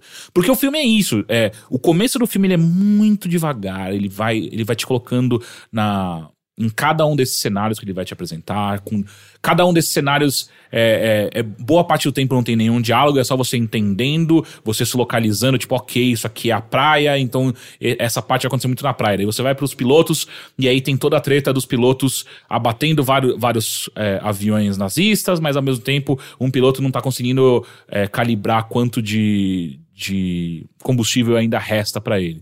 E aí você vai pra outro, tipo, é, é- são civis pegando um veleiro pra ir ajudar os aliados do outro lado do oceano. Então você vai indo devagarzinho, ele vai te explicando. E aí quando chega na metade do filme pro final, que é batalha comendo solto mesmo, caralho, você só fica. Sa- Sabe quando você puxa o ar e não vem? Você fica, "Ca- caralho, calma, pera. E aí ele tá, tá rolando uma batalha no ar, de repente, pum, muda pra, pro navio que tá sendo afundado. Puta que pariu, tá afundando. E o que o Nolan fez, ele basicamente ele pegou uma orquestra e falou assim: toca durante 80 minutos. Uma música só. Ixi, Vai. É, Magnólia de novo. E, e, cara, e ele vai, sabe?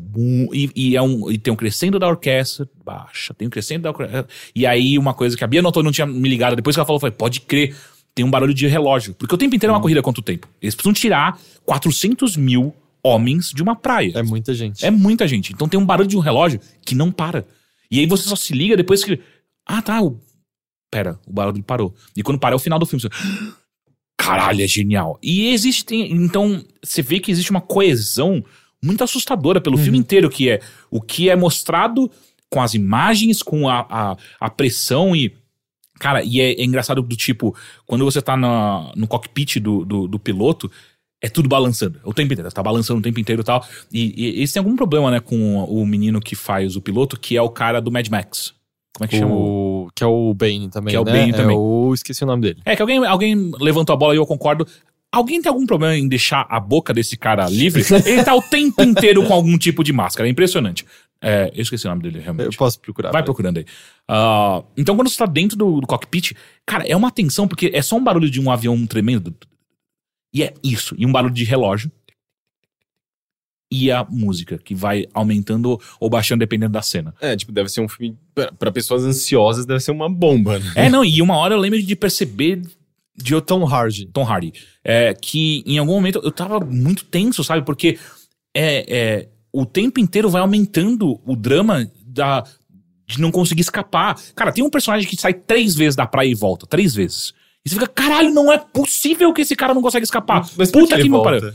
Porque merdas Spoiler. acontecem. É, eu, eu vi o Caio Gomes comentando que ele saiu ah, literalmente com dor nas costas de tensão É, é. Você começa a respirar, tipo, pelo amor de Deus, alguém faz alguma coisa, sabe? E tem várias cenas claustrofóbicas no meio também. Porque, tipo, tem horas que um, um, um navio afunda com pessoas dentro. E você tá lá acompanhando a porra do, do navio afundando.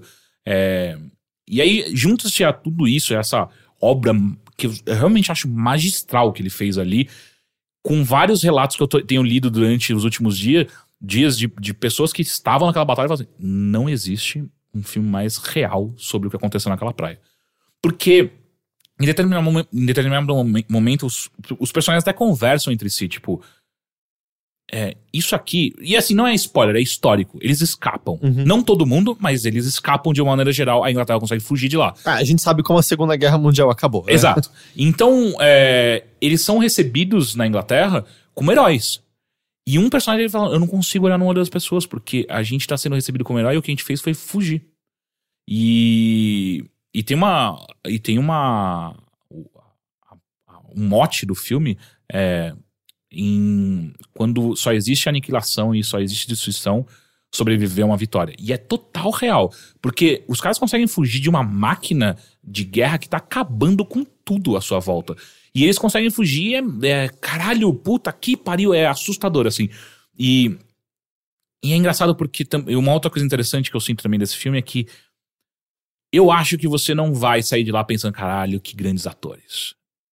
Porque, Mas é um filme que nem tem espaço direito pra Exato, isso, né? é, porque não é tá sobre falando. isso o filme. O filme é sobre esse caos completo, essa esse drama de pessoas tentando sair. E é, é uma coisa, ele consegue captar em dois, em dois modos a guerra de uma maneira perfeita, que é o macro do quão gigantesco e a destruição e a guerra é, que tá moendo vidas humanas, e um micro, que ele pega, ele escolhe alguns personagens pra acompanhar a saga deles. É Eu- maravilhoso. Tem um- eu esqueci, tem um termo pra isso, assim, quando é focado em ator ou quando não. Porque, por exemplo, eu sinto que o Spotlight, por mais que tenha alguns momentos que você consegue ressaltar que o, o Ruffalo tá bem, ou Uhum. que o. Esqueci o nome do Corvo. Do, do, do quem? do Corvo. Do Birdman. Do Ah, sim, tá. O. Michael Keaton. Michael Keaton. É, você possa dizer que ele tá bem, acho que o que você mais tira do Spotlight é o roteiro e como aquela Sim. história foi contada. Os Exato. personagens não são, e é, parece similar ao que você tá dizendo. É, é, é algo muito assim também. É, tanto que tem um. Puta, como é que chama o, o, o moleque? Que ele é o. É o mais queridinho, o mais novo cantor queridinho do mundo. Ele tá ali. Justin Bieber. Não. É o. Ah.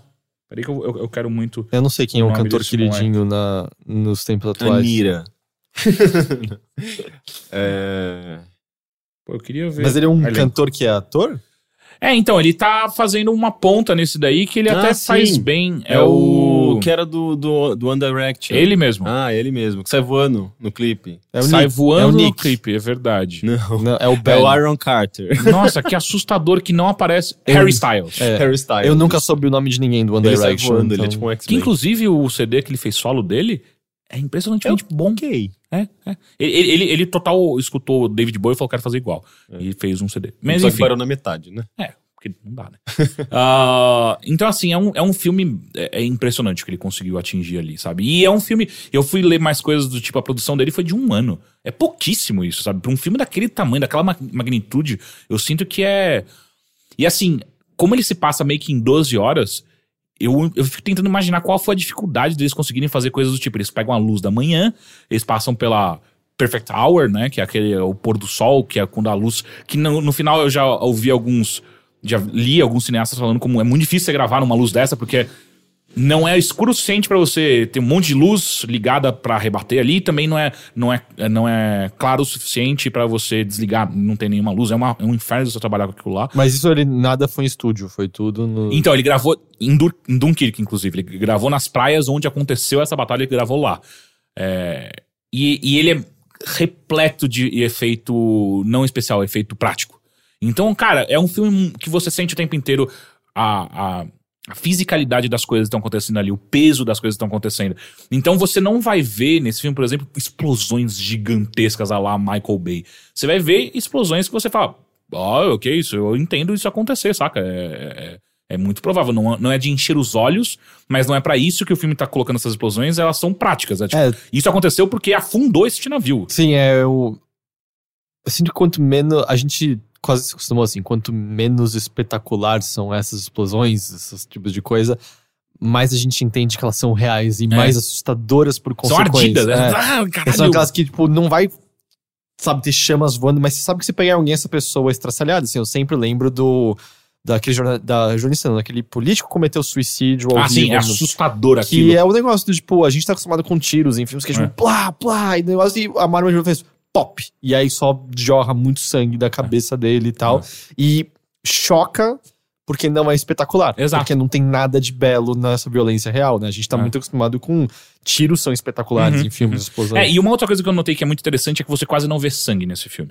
E eu, eu fico me perguntando se foi uma decisão deliberada de, às vezes, baixar o, o, ó, Ah, o rating né, É, porque filme. o Batman tem isso, né? Ele não tem sangue, então criança pode ver, e aí nos primeiros 10 minutos elas viram um palhaço enfiar um lápis dentro do olho de uma pessoa.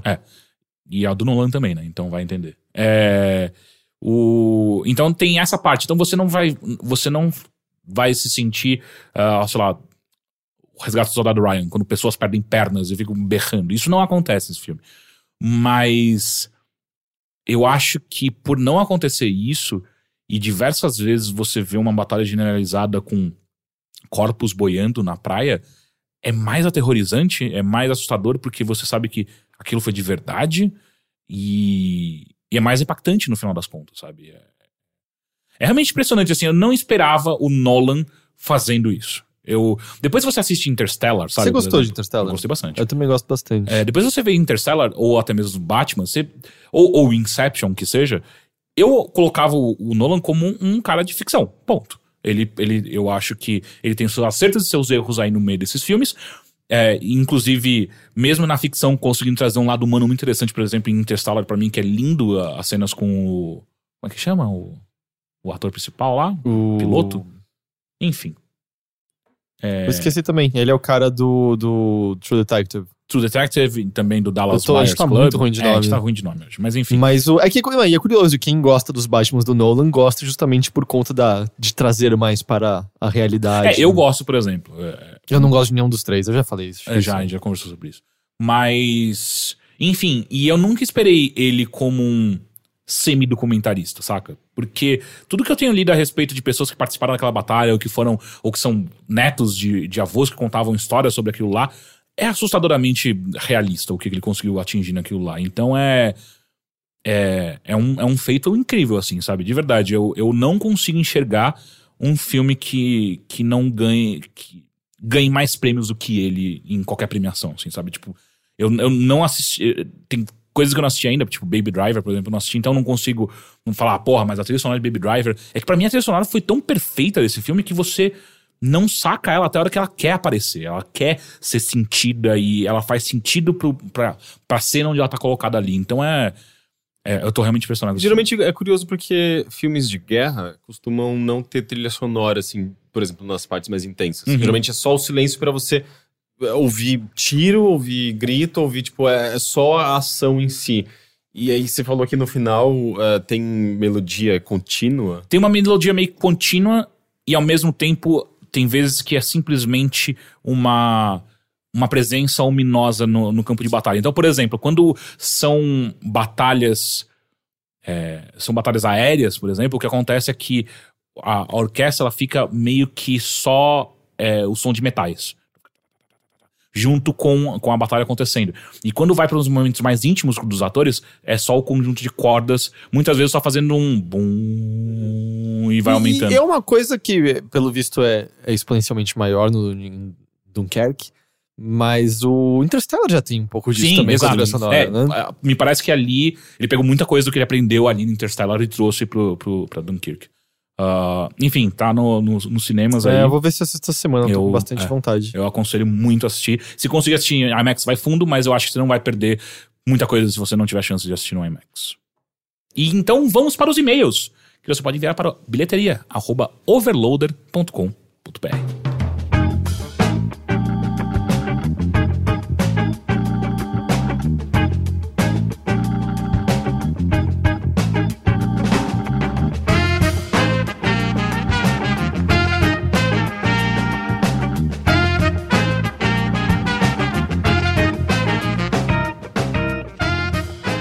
Então vamos ao primeiro e-mail. Olá, overlindos. Olá. Oi. Sou Rafael, Eu tenho não. 19 anos e Eu escuto também não. vocês desde 2012. Peraí, peraí, não. Se ele tem 19 em 2017 menos 5, ele ouve a gente desde. Dos 12. É. Não, Nossa, ze- e a gente. Não, 14. Não, é, 14. 14. 14. E nessa época a gente falava muita merda, né? É, não, porque a gente parou hoje em dia. É. Uh! Não, mas a gente era muito é, pior. É tranquilo o que a gente fala hoje. Ah, e com isso, com- cresci confiando muito na opinião de vocês. Ih, Agora vem o meu pedido.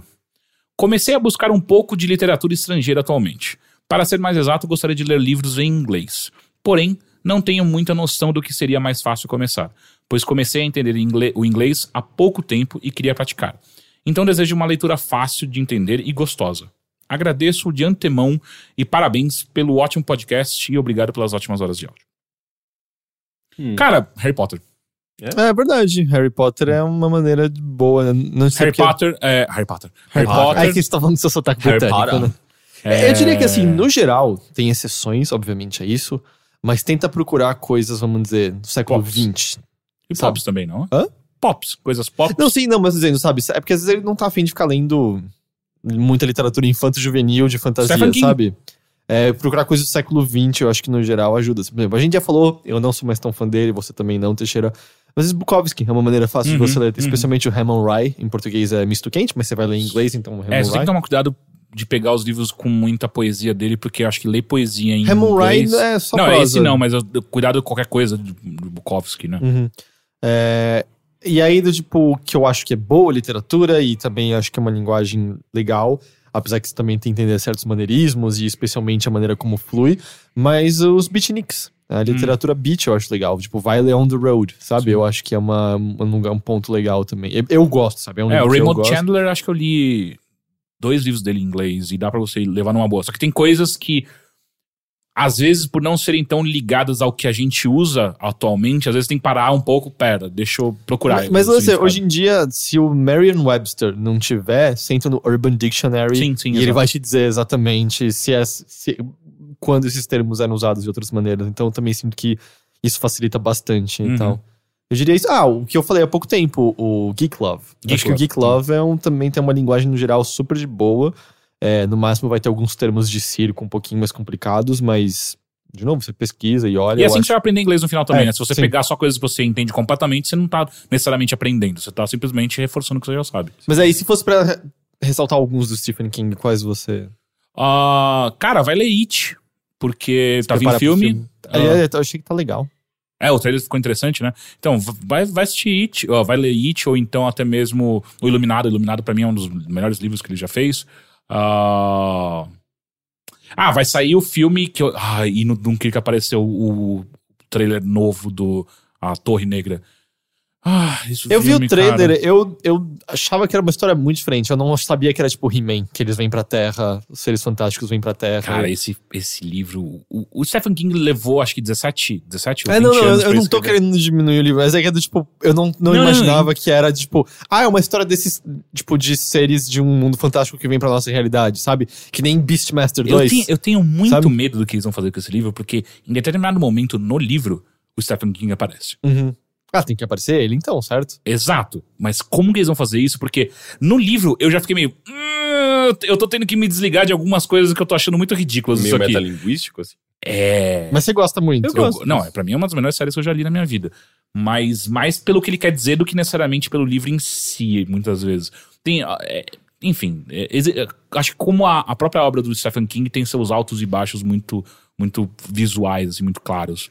Então, mas enfim, apareceu um novo trailer, eu tô. Acho que deve ter sido o Ah, mesmo o que eu vi, que eu vi quando eu vi Baby Driver. então. É, deve ser o mesmo, deve ser o O mesmo. primeiro livro que eu li em inglês, acho que foi Dante's Equation, da Jane, Jane Jensen, que escreveu... Puta, Dan Brown, você quer ler uma coisa muito bosta e muito fácil de você É, ler? também. Dan Brown Eu- vai eu- ler Deus e eu acho Demônios que eu, aí. li, eu li em português o Dan Brown, Dan Brown, o Código da Vinci. Mas o, o Dante's Equation, The Equation, que é um... Putz, é uma ficção científica zona, assim, sabe? Tipo, meio... Eu demorei muito pra científica zona. Eu tava, tipo, científica bagunça na minha cabeça. Não, é meio, é meio hard sci-fi, sabe? Tipo, tem uma personagem que é uma professora de física quântica, daí tem um, um outro personagem que é um jornalista, um jornalista de revistas de pseudociência, daí tem um outro que é um judeu, e eles, de alguma forma... E aí é, uma piada, né? Não, E eles entraram entram num num bar, bar. desculpa. não ele, ele, é, ele é um, um... Como se diz? Um, um pastor... um rabino. Um rabino, exatamente. Um pastor judaico. É, mas é, ele, ele, ia- ele ia falar rabino logo depois disso. E daí tem um outro personagem, ou seja, são cinco Alguém tá muito ofendido com isso agora. São cinco perspectivas e de alguma forma eles conseguem juntar todas essas diferentes profissões, esses diferentes conhecimentos numa única coisa que é o ponto do, do livro. É uma que classe de RPG. A equação. é isso? É um Mas multiclasse. Não, é um multiclasse. É, eles, eles chegam, tipo, na equação de, de coisas que. é, meio que de uma força da natureza que tendencia as coisas pro bem ou pro mal, digamos. É, daí- Caótico neutro, caótico bom, é tipo isso. e esse livro é, é- cara, é uma. Tá divertido. É uma, é, uma, é uma confusão de ficção científica, mas ele é bom. Ele concorreu até, tipo, premiações de justamente de ficção científica. Eu acho que tem uma premiação chamada. eh, como chama o autor do Asimov? Blaze Runner? Ah, Blaze Runner? Maze Blade- Runner? Blaze, Blade Blade Runner. Runner. Blade Runner. O Philip K. Dick, é isso? É, Maze, Philip- K. Dick. Maze Runner, cara. Se, se ele, se esse maluco ganhou um prêmio de literatura, eu ia ficar muito chateado. É É, o Philip- é tipo o. Fernando Henrique né? Cardoso É, com não, uma exatamente. cadeira na, na, na Academia das Letras, sabe? tipo, puta Tem que uma pariu. premiação eh, chamada Philip Dick Awar- Award, que eu acho que ele, ele concorreu, mas ela, ela Dick não. concorreu, mas não, não chegou a ganhar. E, e é bom esse livro, eu gostei bastante dele. E eu lembro que eu li, foi o primeiro livro em inglês, e foi um pouco difícil justamente talvez por ter diferentes personagens, então são diferentes conhecimentos, tem coisa de matemática, tem coisa de, de eh, judaísmo, eh, mas de alguma maneira eu consegui ler aquele calhamaço de 500 páginas. Ah, uau, ele, ele é livro é muito, caralho, ele é grande, muito né? grande. E eu gostei bastante. Mas é, agora você falou, passou por isso, Asimov. Eu acho que Asimov É, é, Asimov. é- é legal de se ler também. E aí, o autor hoje em dia é um completo imbecil, mas o Orson Scott Card escreveu coisas legais. Quem que é esse cara? Ele escreveu Ender's Game. Ah, sim, que a gente já falou sobre isso como filme é, O filme é extremamente fraco, legal. Mas é, nossa, mas é fraco É que eu não comparado li o ao, livro. ao livro. É. Mas a gente falou que era legal? Eu, Eu- gostei dele, eu tô Eu, eu, eu lembro eu que a gente meio- 15 minutos. Eu lembro que a gente filme. meio que concordou. Ah, é, tipo, não, pô, então parece legal você, eu não tava mais É. lembrando agora. Mas a gente tinha assistido ou não? A gente assistiu. Ah, tá. Tipo, Nossa. eu assisti. Não, eu assisti E você também. me falou que você Eu assistiu não lembrava, também. Eu não, parei, eu parei nos 15 minutos. É, eu acho que é um desses que eu tava lembrando que eu achava que, não, então se eu gostei, eu vou acreditar em você. Aparece só bem no finalzinho aquele ator lá que faz o Gandhi, né? Sim, É. Ben Kingsley. Ben Kingsley. Mas assim, o Ender's Game é um livro bem legal. E a continuação, O Orador dos Mortos, o Speaker of the Dead, também é bem legal. E é muito bizarro. Eu, agora, eu acho que é. Eu acho que na verdade, no terceiro isso que acontece, que eu não lembro o nome, é Zino alguma coisa. Mas é sempre muito bizarro. Porque o do Scott, Orson Scott Card, ele, do, tipo. Não sei se ele já era ou se ele se converteu ao mormonismo e virou um cara extremamente preconceituoso, fica falando contra gays e falando um monte de bosta. E é muito insano, porque eu, eu não lembro se era no Speaker of the Dead ou no terceiro livro da série do Ender, que ele é super ponderado, é um cara super. ah, mostra dois lados da conversa, mostrando o lado da- de razão e o lado da fé, e os personagens são interessantes e complexos, cada um à sua própria maneira, e você entende o ponto de vista de ambos, para depois virar um cara propagando tanta ignorância assim, sabe? É, é incompreensível que uma pessoa que escreveu aquilo tenha se tornado aquilo depois.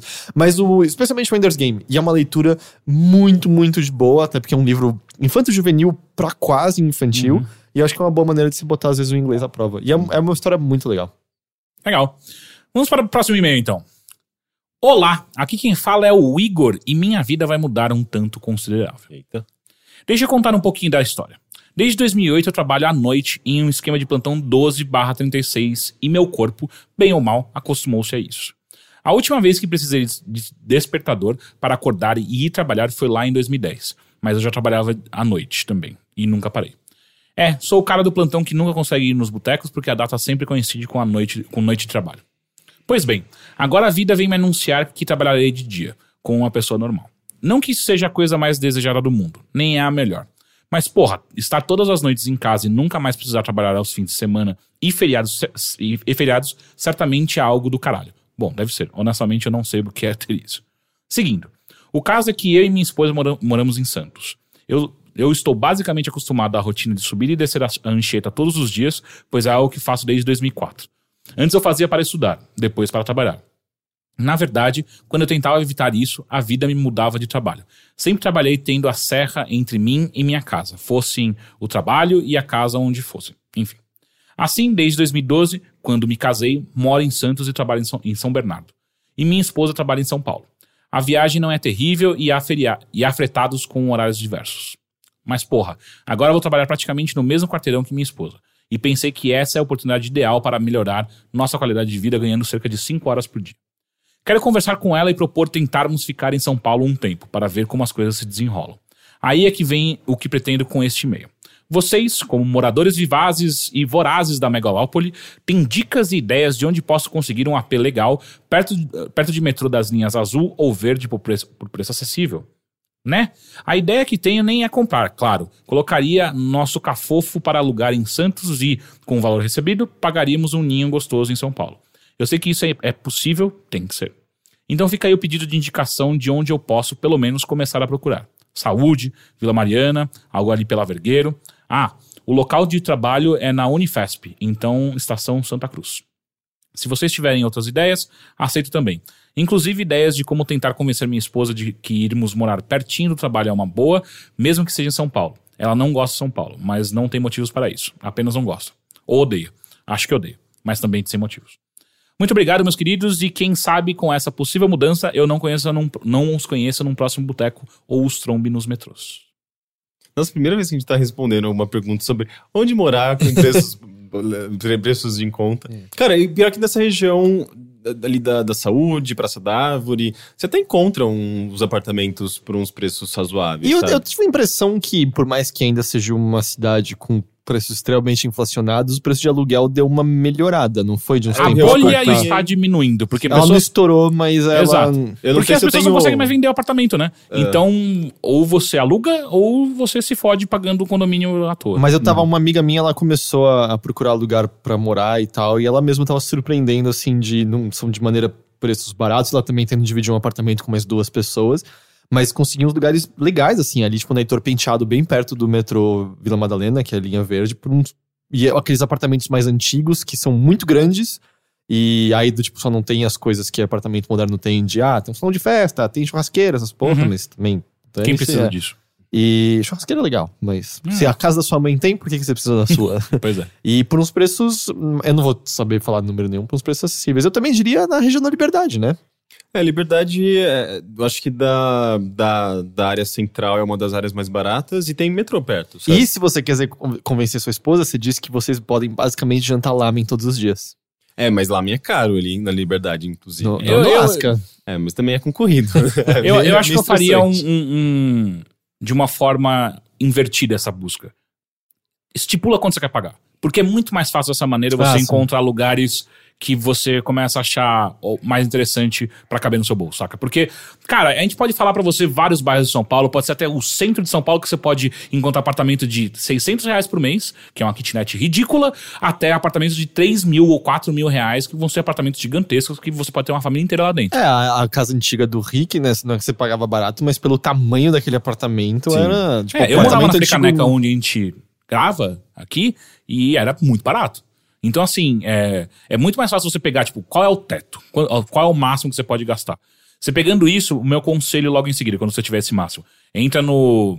No, no site chama Apartamento. Quinto andar. Quinto andar, quinto andar, apartamento não, quinto andar. É, tem o quinto andar, tem. Tinha um outro também desses que não, é, não são os imóveis, É, basicamente. Porque o quinto andar é legal. Por que, que eu falo do quinto andar? Ele não também tá- não está patrocinando esse podcast. O quinto andar é legal porque geralmente eles têm uma parceria com o dono da imobiliária do, do, do apartamento que você está querendo alugar e você não paga nem cheque calção, você não paga seguro. é, como que é? Seguro. Fiança. É, seguro fiança. Você não paga nada, nada desse tipo de coisa.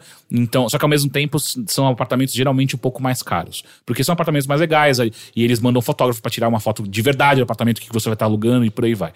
Ah, isso tudo colocado, eu acho que a linha azul você- vai ser muito mais barato que a linha verde, Ah, de sim, maneira geral. sim. Então, é. Cara, e se você não tiver nenhum problema pro- em que ponto da linha azul você tá, foge do centro. Tipo, Santana, que é onde eu moro atualmente, os preços são absurdamente mais baratos do que qualquer outro lugar na linha verde. ah, e tem bastante coisa linha ali. verde, Santana? Santana, Não, do linha- que a linha verde? do que a linha ah, verde. tá. tá. E centro. O centro tem opções para todos os gostos, né? E aí depende o, o, o quanto você tá disposto a, a morar num prédio velho, feio, mas grande e barato, ou vice-versa. E também não sei se for mais pro, pro final da, da, tipo, da linha amarela, que também não tá tão longe da linha verde, sabe? Do, tipo, se você for lá pro É, Butantã. mas linha amarela quer dizer que você vai ter que em algum momento fazer uma baldeação muito escrota. É, você É, tem que é atravessar verdade. o rio. Atravessou o rio é difícil. E, tipo, fazer. Não, mas é, aquela baldeação às seis da tarde é meio. Em Pinheiros, ou até mesmo na Não, Consolação. eu tô que fazendo seja. a consolação, é. É, é um inferno. Na República. Onde você escolher vai ser uma bosta. Ué. Então, meu conselho é. Mas pra quem tá pegando Anchieta todos os dias pra ir pra cidade, ainda acho que. Cara, é- mas a Anchieta é muito de boa, velho. Porque se Mas você não tá, é o tempo você senta no estrada? fretado, mas é que você senta no fretado, tipo, ele faz o quê hoje em dia? Ele fazer- deve levar uma hora pra ele fazer a É que acho que o meu problema é que eu não consigo ler de- em, em carro porque eu vomito. Ah, então aí o meu tempo parece menos É. apreciado. Mas enfim, ele tem uma hora que ele poderia estar escutando um podcast. Cara, você facilmente vai levar uma hora se você ficar numa linha que não seja azul. É isso. E eu, tipo, ele falou que a esposa dele não, não, talvez não goste, mas nossa, eu concordo, cara.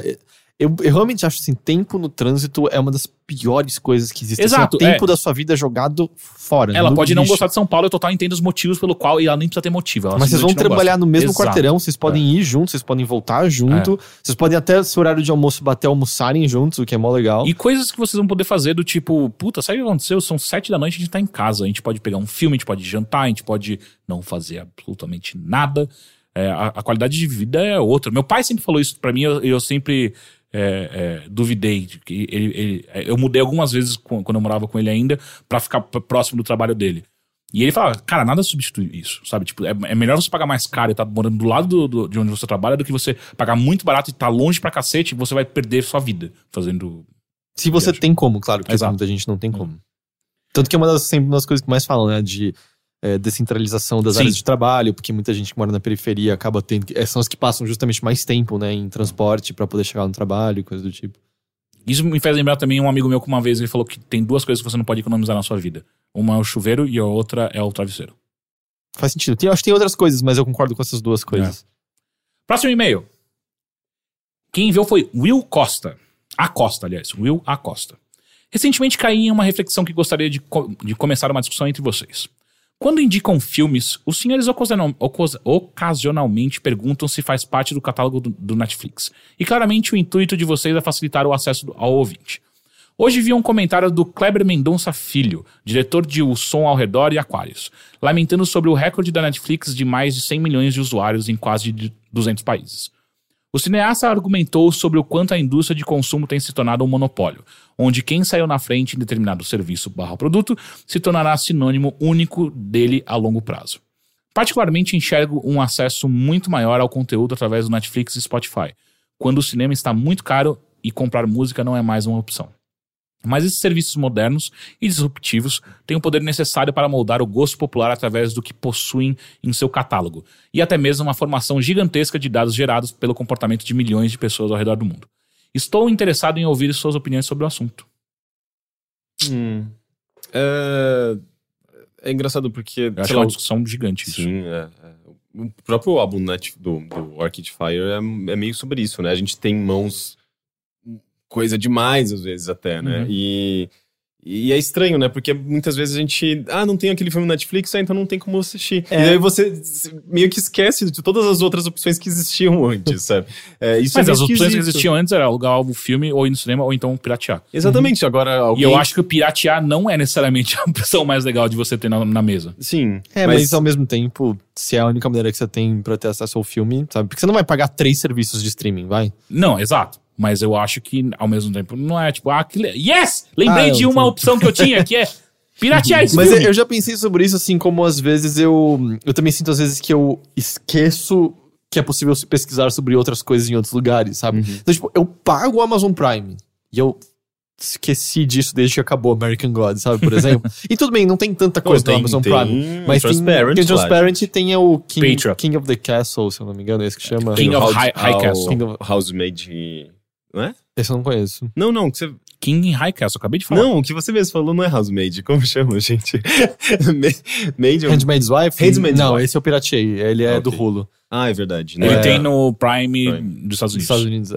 E, e às vezes, justamente, eu, eu fico meio, putz, eu, eu devo estar começando a perder filmes muito legais porque eles não estão na Netflix e eu tô esquecendo de Eu pesquisar acho que sobre perder eles. filme é demais, porque a gente, a gente tá muito inserido nessa cultura. Então Putz, eu acho que eu, eu não aposto que tem coisas que. é, eu aposto que tem coisas legais que não.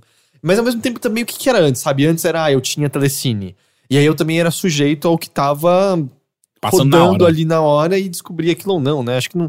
Não sei, acho que é mais questão de que eu, eu sinto que às vezes o Netflix faz com que eu pare de pesquisar mais a fundo sobre cinema da maneira que eu pesquisava É, antes. de alguma forma, a gente sempre tá limitado pela, pelo, pela plataforma, pelo meio no qual a gente tá inserido. Por exemplo, na, há 10, 15 anos, quando eu alugava filmes, sei lá, eu ficava limitado ao que estava disponível na minha locadora.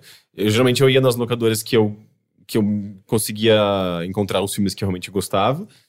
Mas eu sinto que o Netflix acaba limitando demais você, porque, sei lá, é, é muito comum eu ficar navegando no Netflix e não ver nada do que eu quero assistir, sabe? Eu passo mais tempo procurando um filme do que assistindo um filme de verdade. Eu comecei E- a fazer um negócio pra evitar isso. Hum. É do tipo, se eu tô com vontade de assistir algo, eu ligo e eu necessariamente em um minuto escolho alguma coisa que tá na minha lista. Eu não vou nem olhar as outras coisas. Exato, porque se eu quando botei você... na minha lista, quer dizer que eu quero ver aquilo. Sim, porque, então- porque vo- quando você tá procurando um filme no Netflix, na verdade, você nem sabe o que você quer ver e você acaba querendo em muita porcaria, sabe? Tipo, assistir um filme só pela descrição uma- e pela capinha. E, cara, não faça isso. Eu já caí tanta bosta, sabe? Pô, mas eu, já descobri tanta coisa Eu incrível por comecei a assistir uma série nesses dias.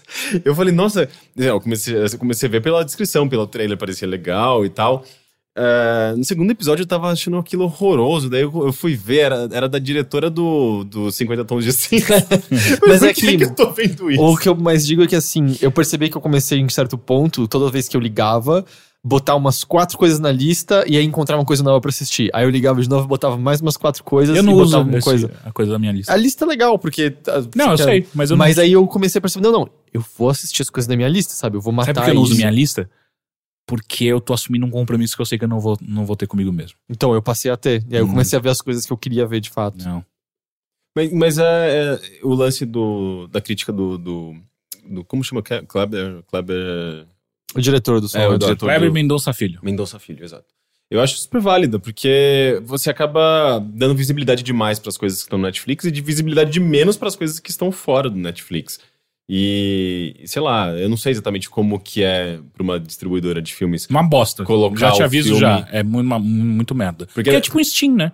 Tipo, você Uhum. tem que fazer uma negociação com os caras pra ele. Ou, como que faz pro meu filme ficar no primeiro slotzinho lá da, da primeira scroll do Netflix? Puta, essa é uma grana fodida. É, Mas sem contar que a gente tá vendo que quem volta e meia aqui em metais destaque é a série da Netflix Sim, mesmo. Sim, assim. mas independente de destaque, é, não sei como que é exatamente colocar o filme lá dentro e não sei o quão é, isso é bom pra distribuidora, se, se tem um retorno bom ou não. Olha, Eu o movimento que a gente tá é. vendo são das distribuidoras querendo sair e Exato. cada vez mais distribuidoras tendo seu stream próprio. Tanto que eu acho que assim. A... E é por isso que o Netflix tá fazendo as séries deles, porque ele sabe que é impraticável continuar com esse, esse negócio que ele tem hoje. Não, e mesmo assim eu tava lendo hoje que o Netflix tem uma dívida de 20 bilhões, porque eles. É? com investidores pra produção de séries originais. Ah. É, Ah, não, mas é uma dívida, não é uma dívida onde eles não têm dinheiro pra pagar. Não, é uma não, dívida é, que foi eles- feito pra eles. Exatamente. É um investimento. pra não é um dívida. investimento, exatamente. Ok. Pra financiar todas essas séries originais, mas até, até então eles não têm necessariamente é, garantia de que eles vão. Eles não têm em caixa isso. É, eles porque não é um têm caixa, investimento. exatamente. É, ao longo de, Ah, mas de- porra, do toda tempo. empresa faz isso. Sim, mas é, ao mesmo tempo a gente tá vivendo meio que uma bolha do, do streaming, né? Ninguém, então não tem 20 bilhões de ninguém tem- investimento de dívida porque a gente não tem acesso a essas pessoas. Senão o Overloader também ter- teria 20 bilhões de dívida. Então, mas, mas será que até, sei lá, 2020 eles vão gerar lucro suficiente pra conseguir pagar esses 20 bilhões? Isso Vai que ter é um Stranger. Things novo a cada mês, né? Ah, mas assim, se eles fizerem essa dívida, porque eles, eles acham que sim. É, Eles acham que sim, mas ao mesmo em tempo o que sim. Netflix já deu vários escorregões Sim. e continua. Lembra o Quickster? Quickster. Era quando eles iam separar o negócio de streaming deles com outro lance, e aí eles anunciaram o Quickster, e ainda por cima, quando anunciaram, eles não tinham nem assegurado ainda os nomes em rede social, e aí Quickster era um, um cara que já tinha um Twitter, e a foto era ele fumando um baseado, se eu não me engano, e aí ele começou a fazer uns tweets, ah, vou ficar muito rico vendo Netflix, o Quickster agora, só uns erros bizarros, assim.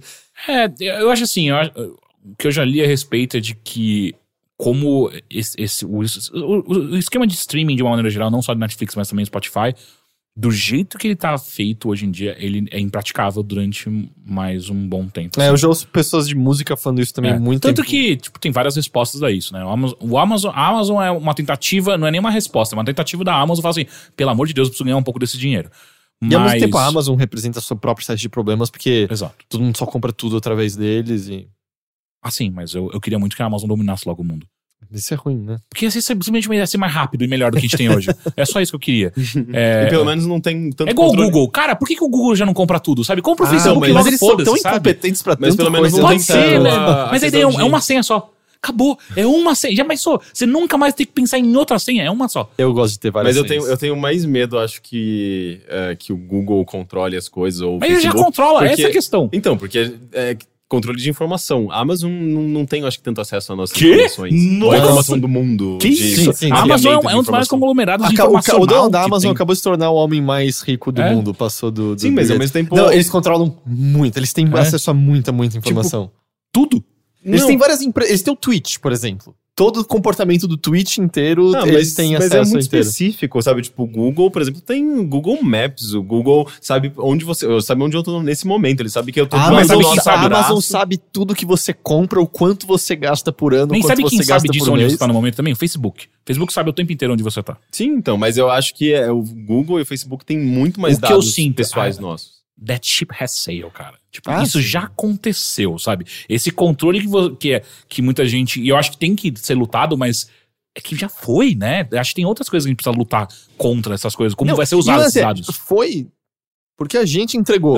Porque Todo mundo deu. deu No momento, pode ser eu tudo. aceito. Mas É, assim, a gente quer ou, usar, as vantagens de eu não ter que decorar um caminho, só ligar em meu celular, É. diga pra onde eu viro esquerda e direita pra chegar, eu, eu troco. Pode também, saber onde eu eu tô. Eu, também. não ligo, você ainda não sabe o que eu tô fazendo lá dentro desses É, lugares. é, é. Ainda. De- é, provavelmente nunca vai saber.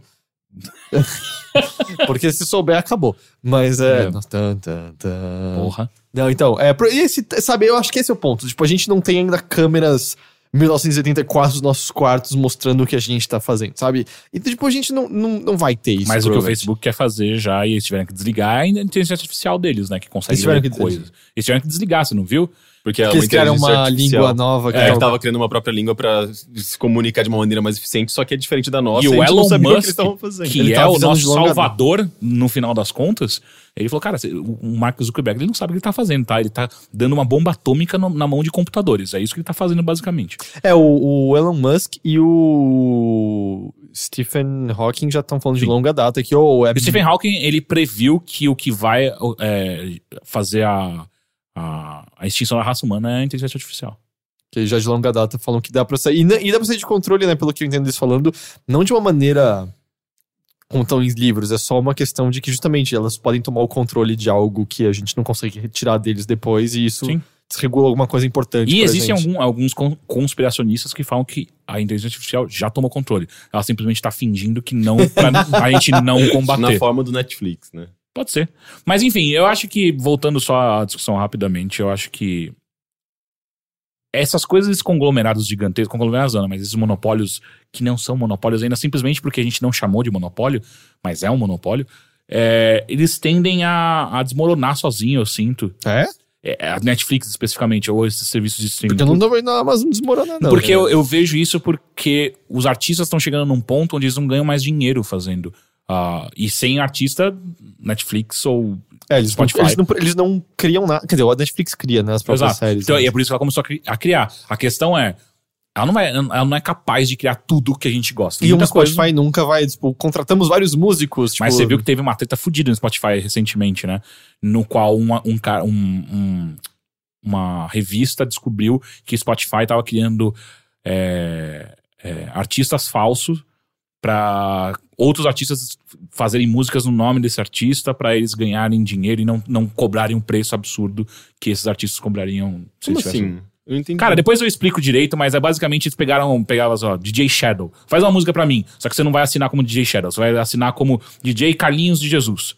Porque é muito mais barato pra eu pagar o Car- Carlinhos de Jesus do que o DJ Shadow.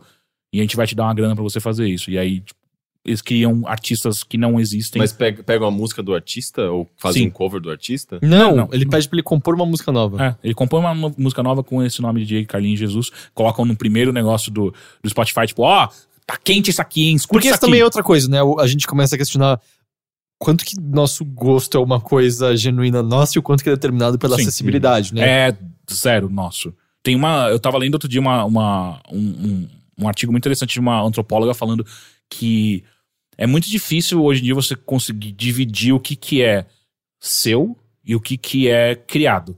E segundo ela, é 100% criado. Porque a gente não teria o gosto que a gente tem hoje em dia se a gente não tivesse acesso às coisas que a gente tem hoje em dia. E muita coisa que a gente não gosta, ou não gosta, não, a gente não conhece, a gente só não gosta porque a gente não conhece. Uhum. Então. E aí acho que entram vários fatores de qual idade você tinha quando você conheceu Exato. aquilo. E, Exato. e- Qual é, e aí entra tudo, né? Tipo, qual é o seu, o seu grau de escolaridade? Qual é a sua renda mínima? Porque tem um limite onde você consegue ter acesso a, a certos tipos de coisa. Então, é, é, não existe isso, né? Tipo, um gosto seu. Na verdade, existe o gosto que você é capaz de ter.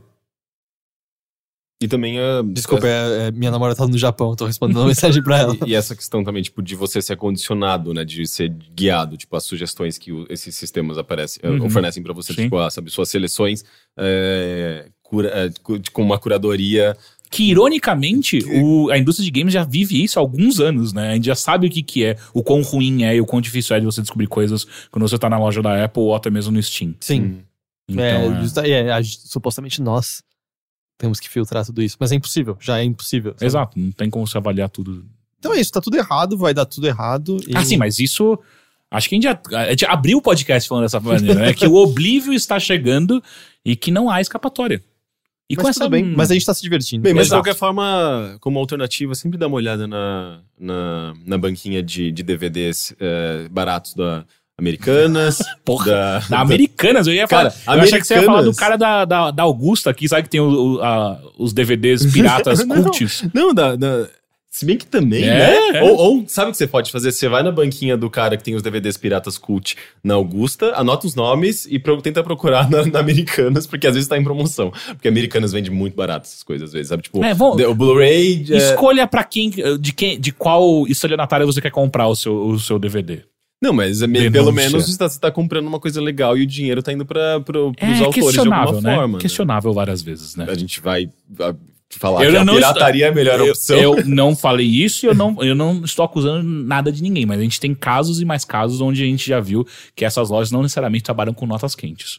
Tá, mas de qualquer forma... O tá melhor a optando- fazer com o seu dinheiro é entrar no apoia.se. Porque você, o que você paga, você vê. Exato. Ou Tudo.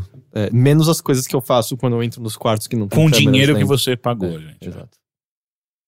Desculpa ficar distraído. É, a- porque Não, a, Nina, é- é- a Nina tá no Japão, ela tava. E, cara, eu tava comentando com o Matheus antes da gente começar a gravar. É, ela só vai ficar uma semana, ela volta, mas. É, é muito difícil um relacionamento a longa distância no Japão, porque do tipo, tem poucos horários que batem As um com o janelas, outro, né? Né? janelas Porque, do tipo, quando ah, são três da tarde aqui, deixa eu mandar. Ah, não, são três da manhã, ela deve estar dormindo agora. Se ela não tá, é por conta do jet lag. Só, Por isso tá? que desenvolvedores que trabalham com, sabe, tipo, tem uma equipe japonesa e uma equipe americana. É muito É muito difícil, difícil. a Porque, pô, nos Estados Unidos, ou mesmo parte da Europa, ah, tem uma janela grande. assim, especialmente nos Estados Unidos, a gente tem uma janela de boa Sim. no geral. Mas, nossa, do outro lado do mundo. Daqui é dois super- meses eu vou viver isso, né? Eu É vou estar cobrindo um evento que tá acontecendo na madrugada. Você vai, vou- você vai trocar o seu horário, É, basicamente. eu vou Não, eu vou que- querer muito ouvir seus relatos depois sobre como você tá sentindo. Eu acho que vai Em ser que momento merda. que eu vou começar a alucinar, né? É, eu- vai ser legal isso. Sim. E com essas mensagens de boas-vindas de a- aos novos tempos e ao futuro, Que já chegou. que já chegou, e agora? Os Tudo nossos agora. sonhos serão verdade. E agora? O futuro. Everything now. Gente, muito obrigado e até semana que vem. Tchau. Tchau. Tchau!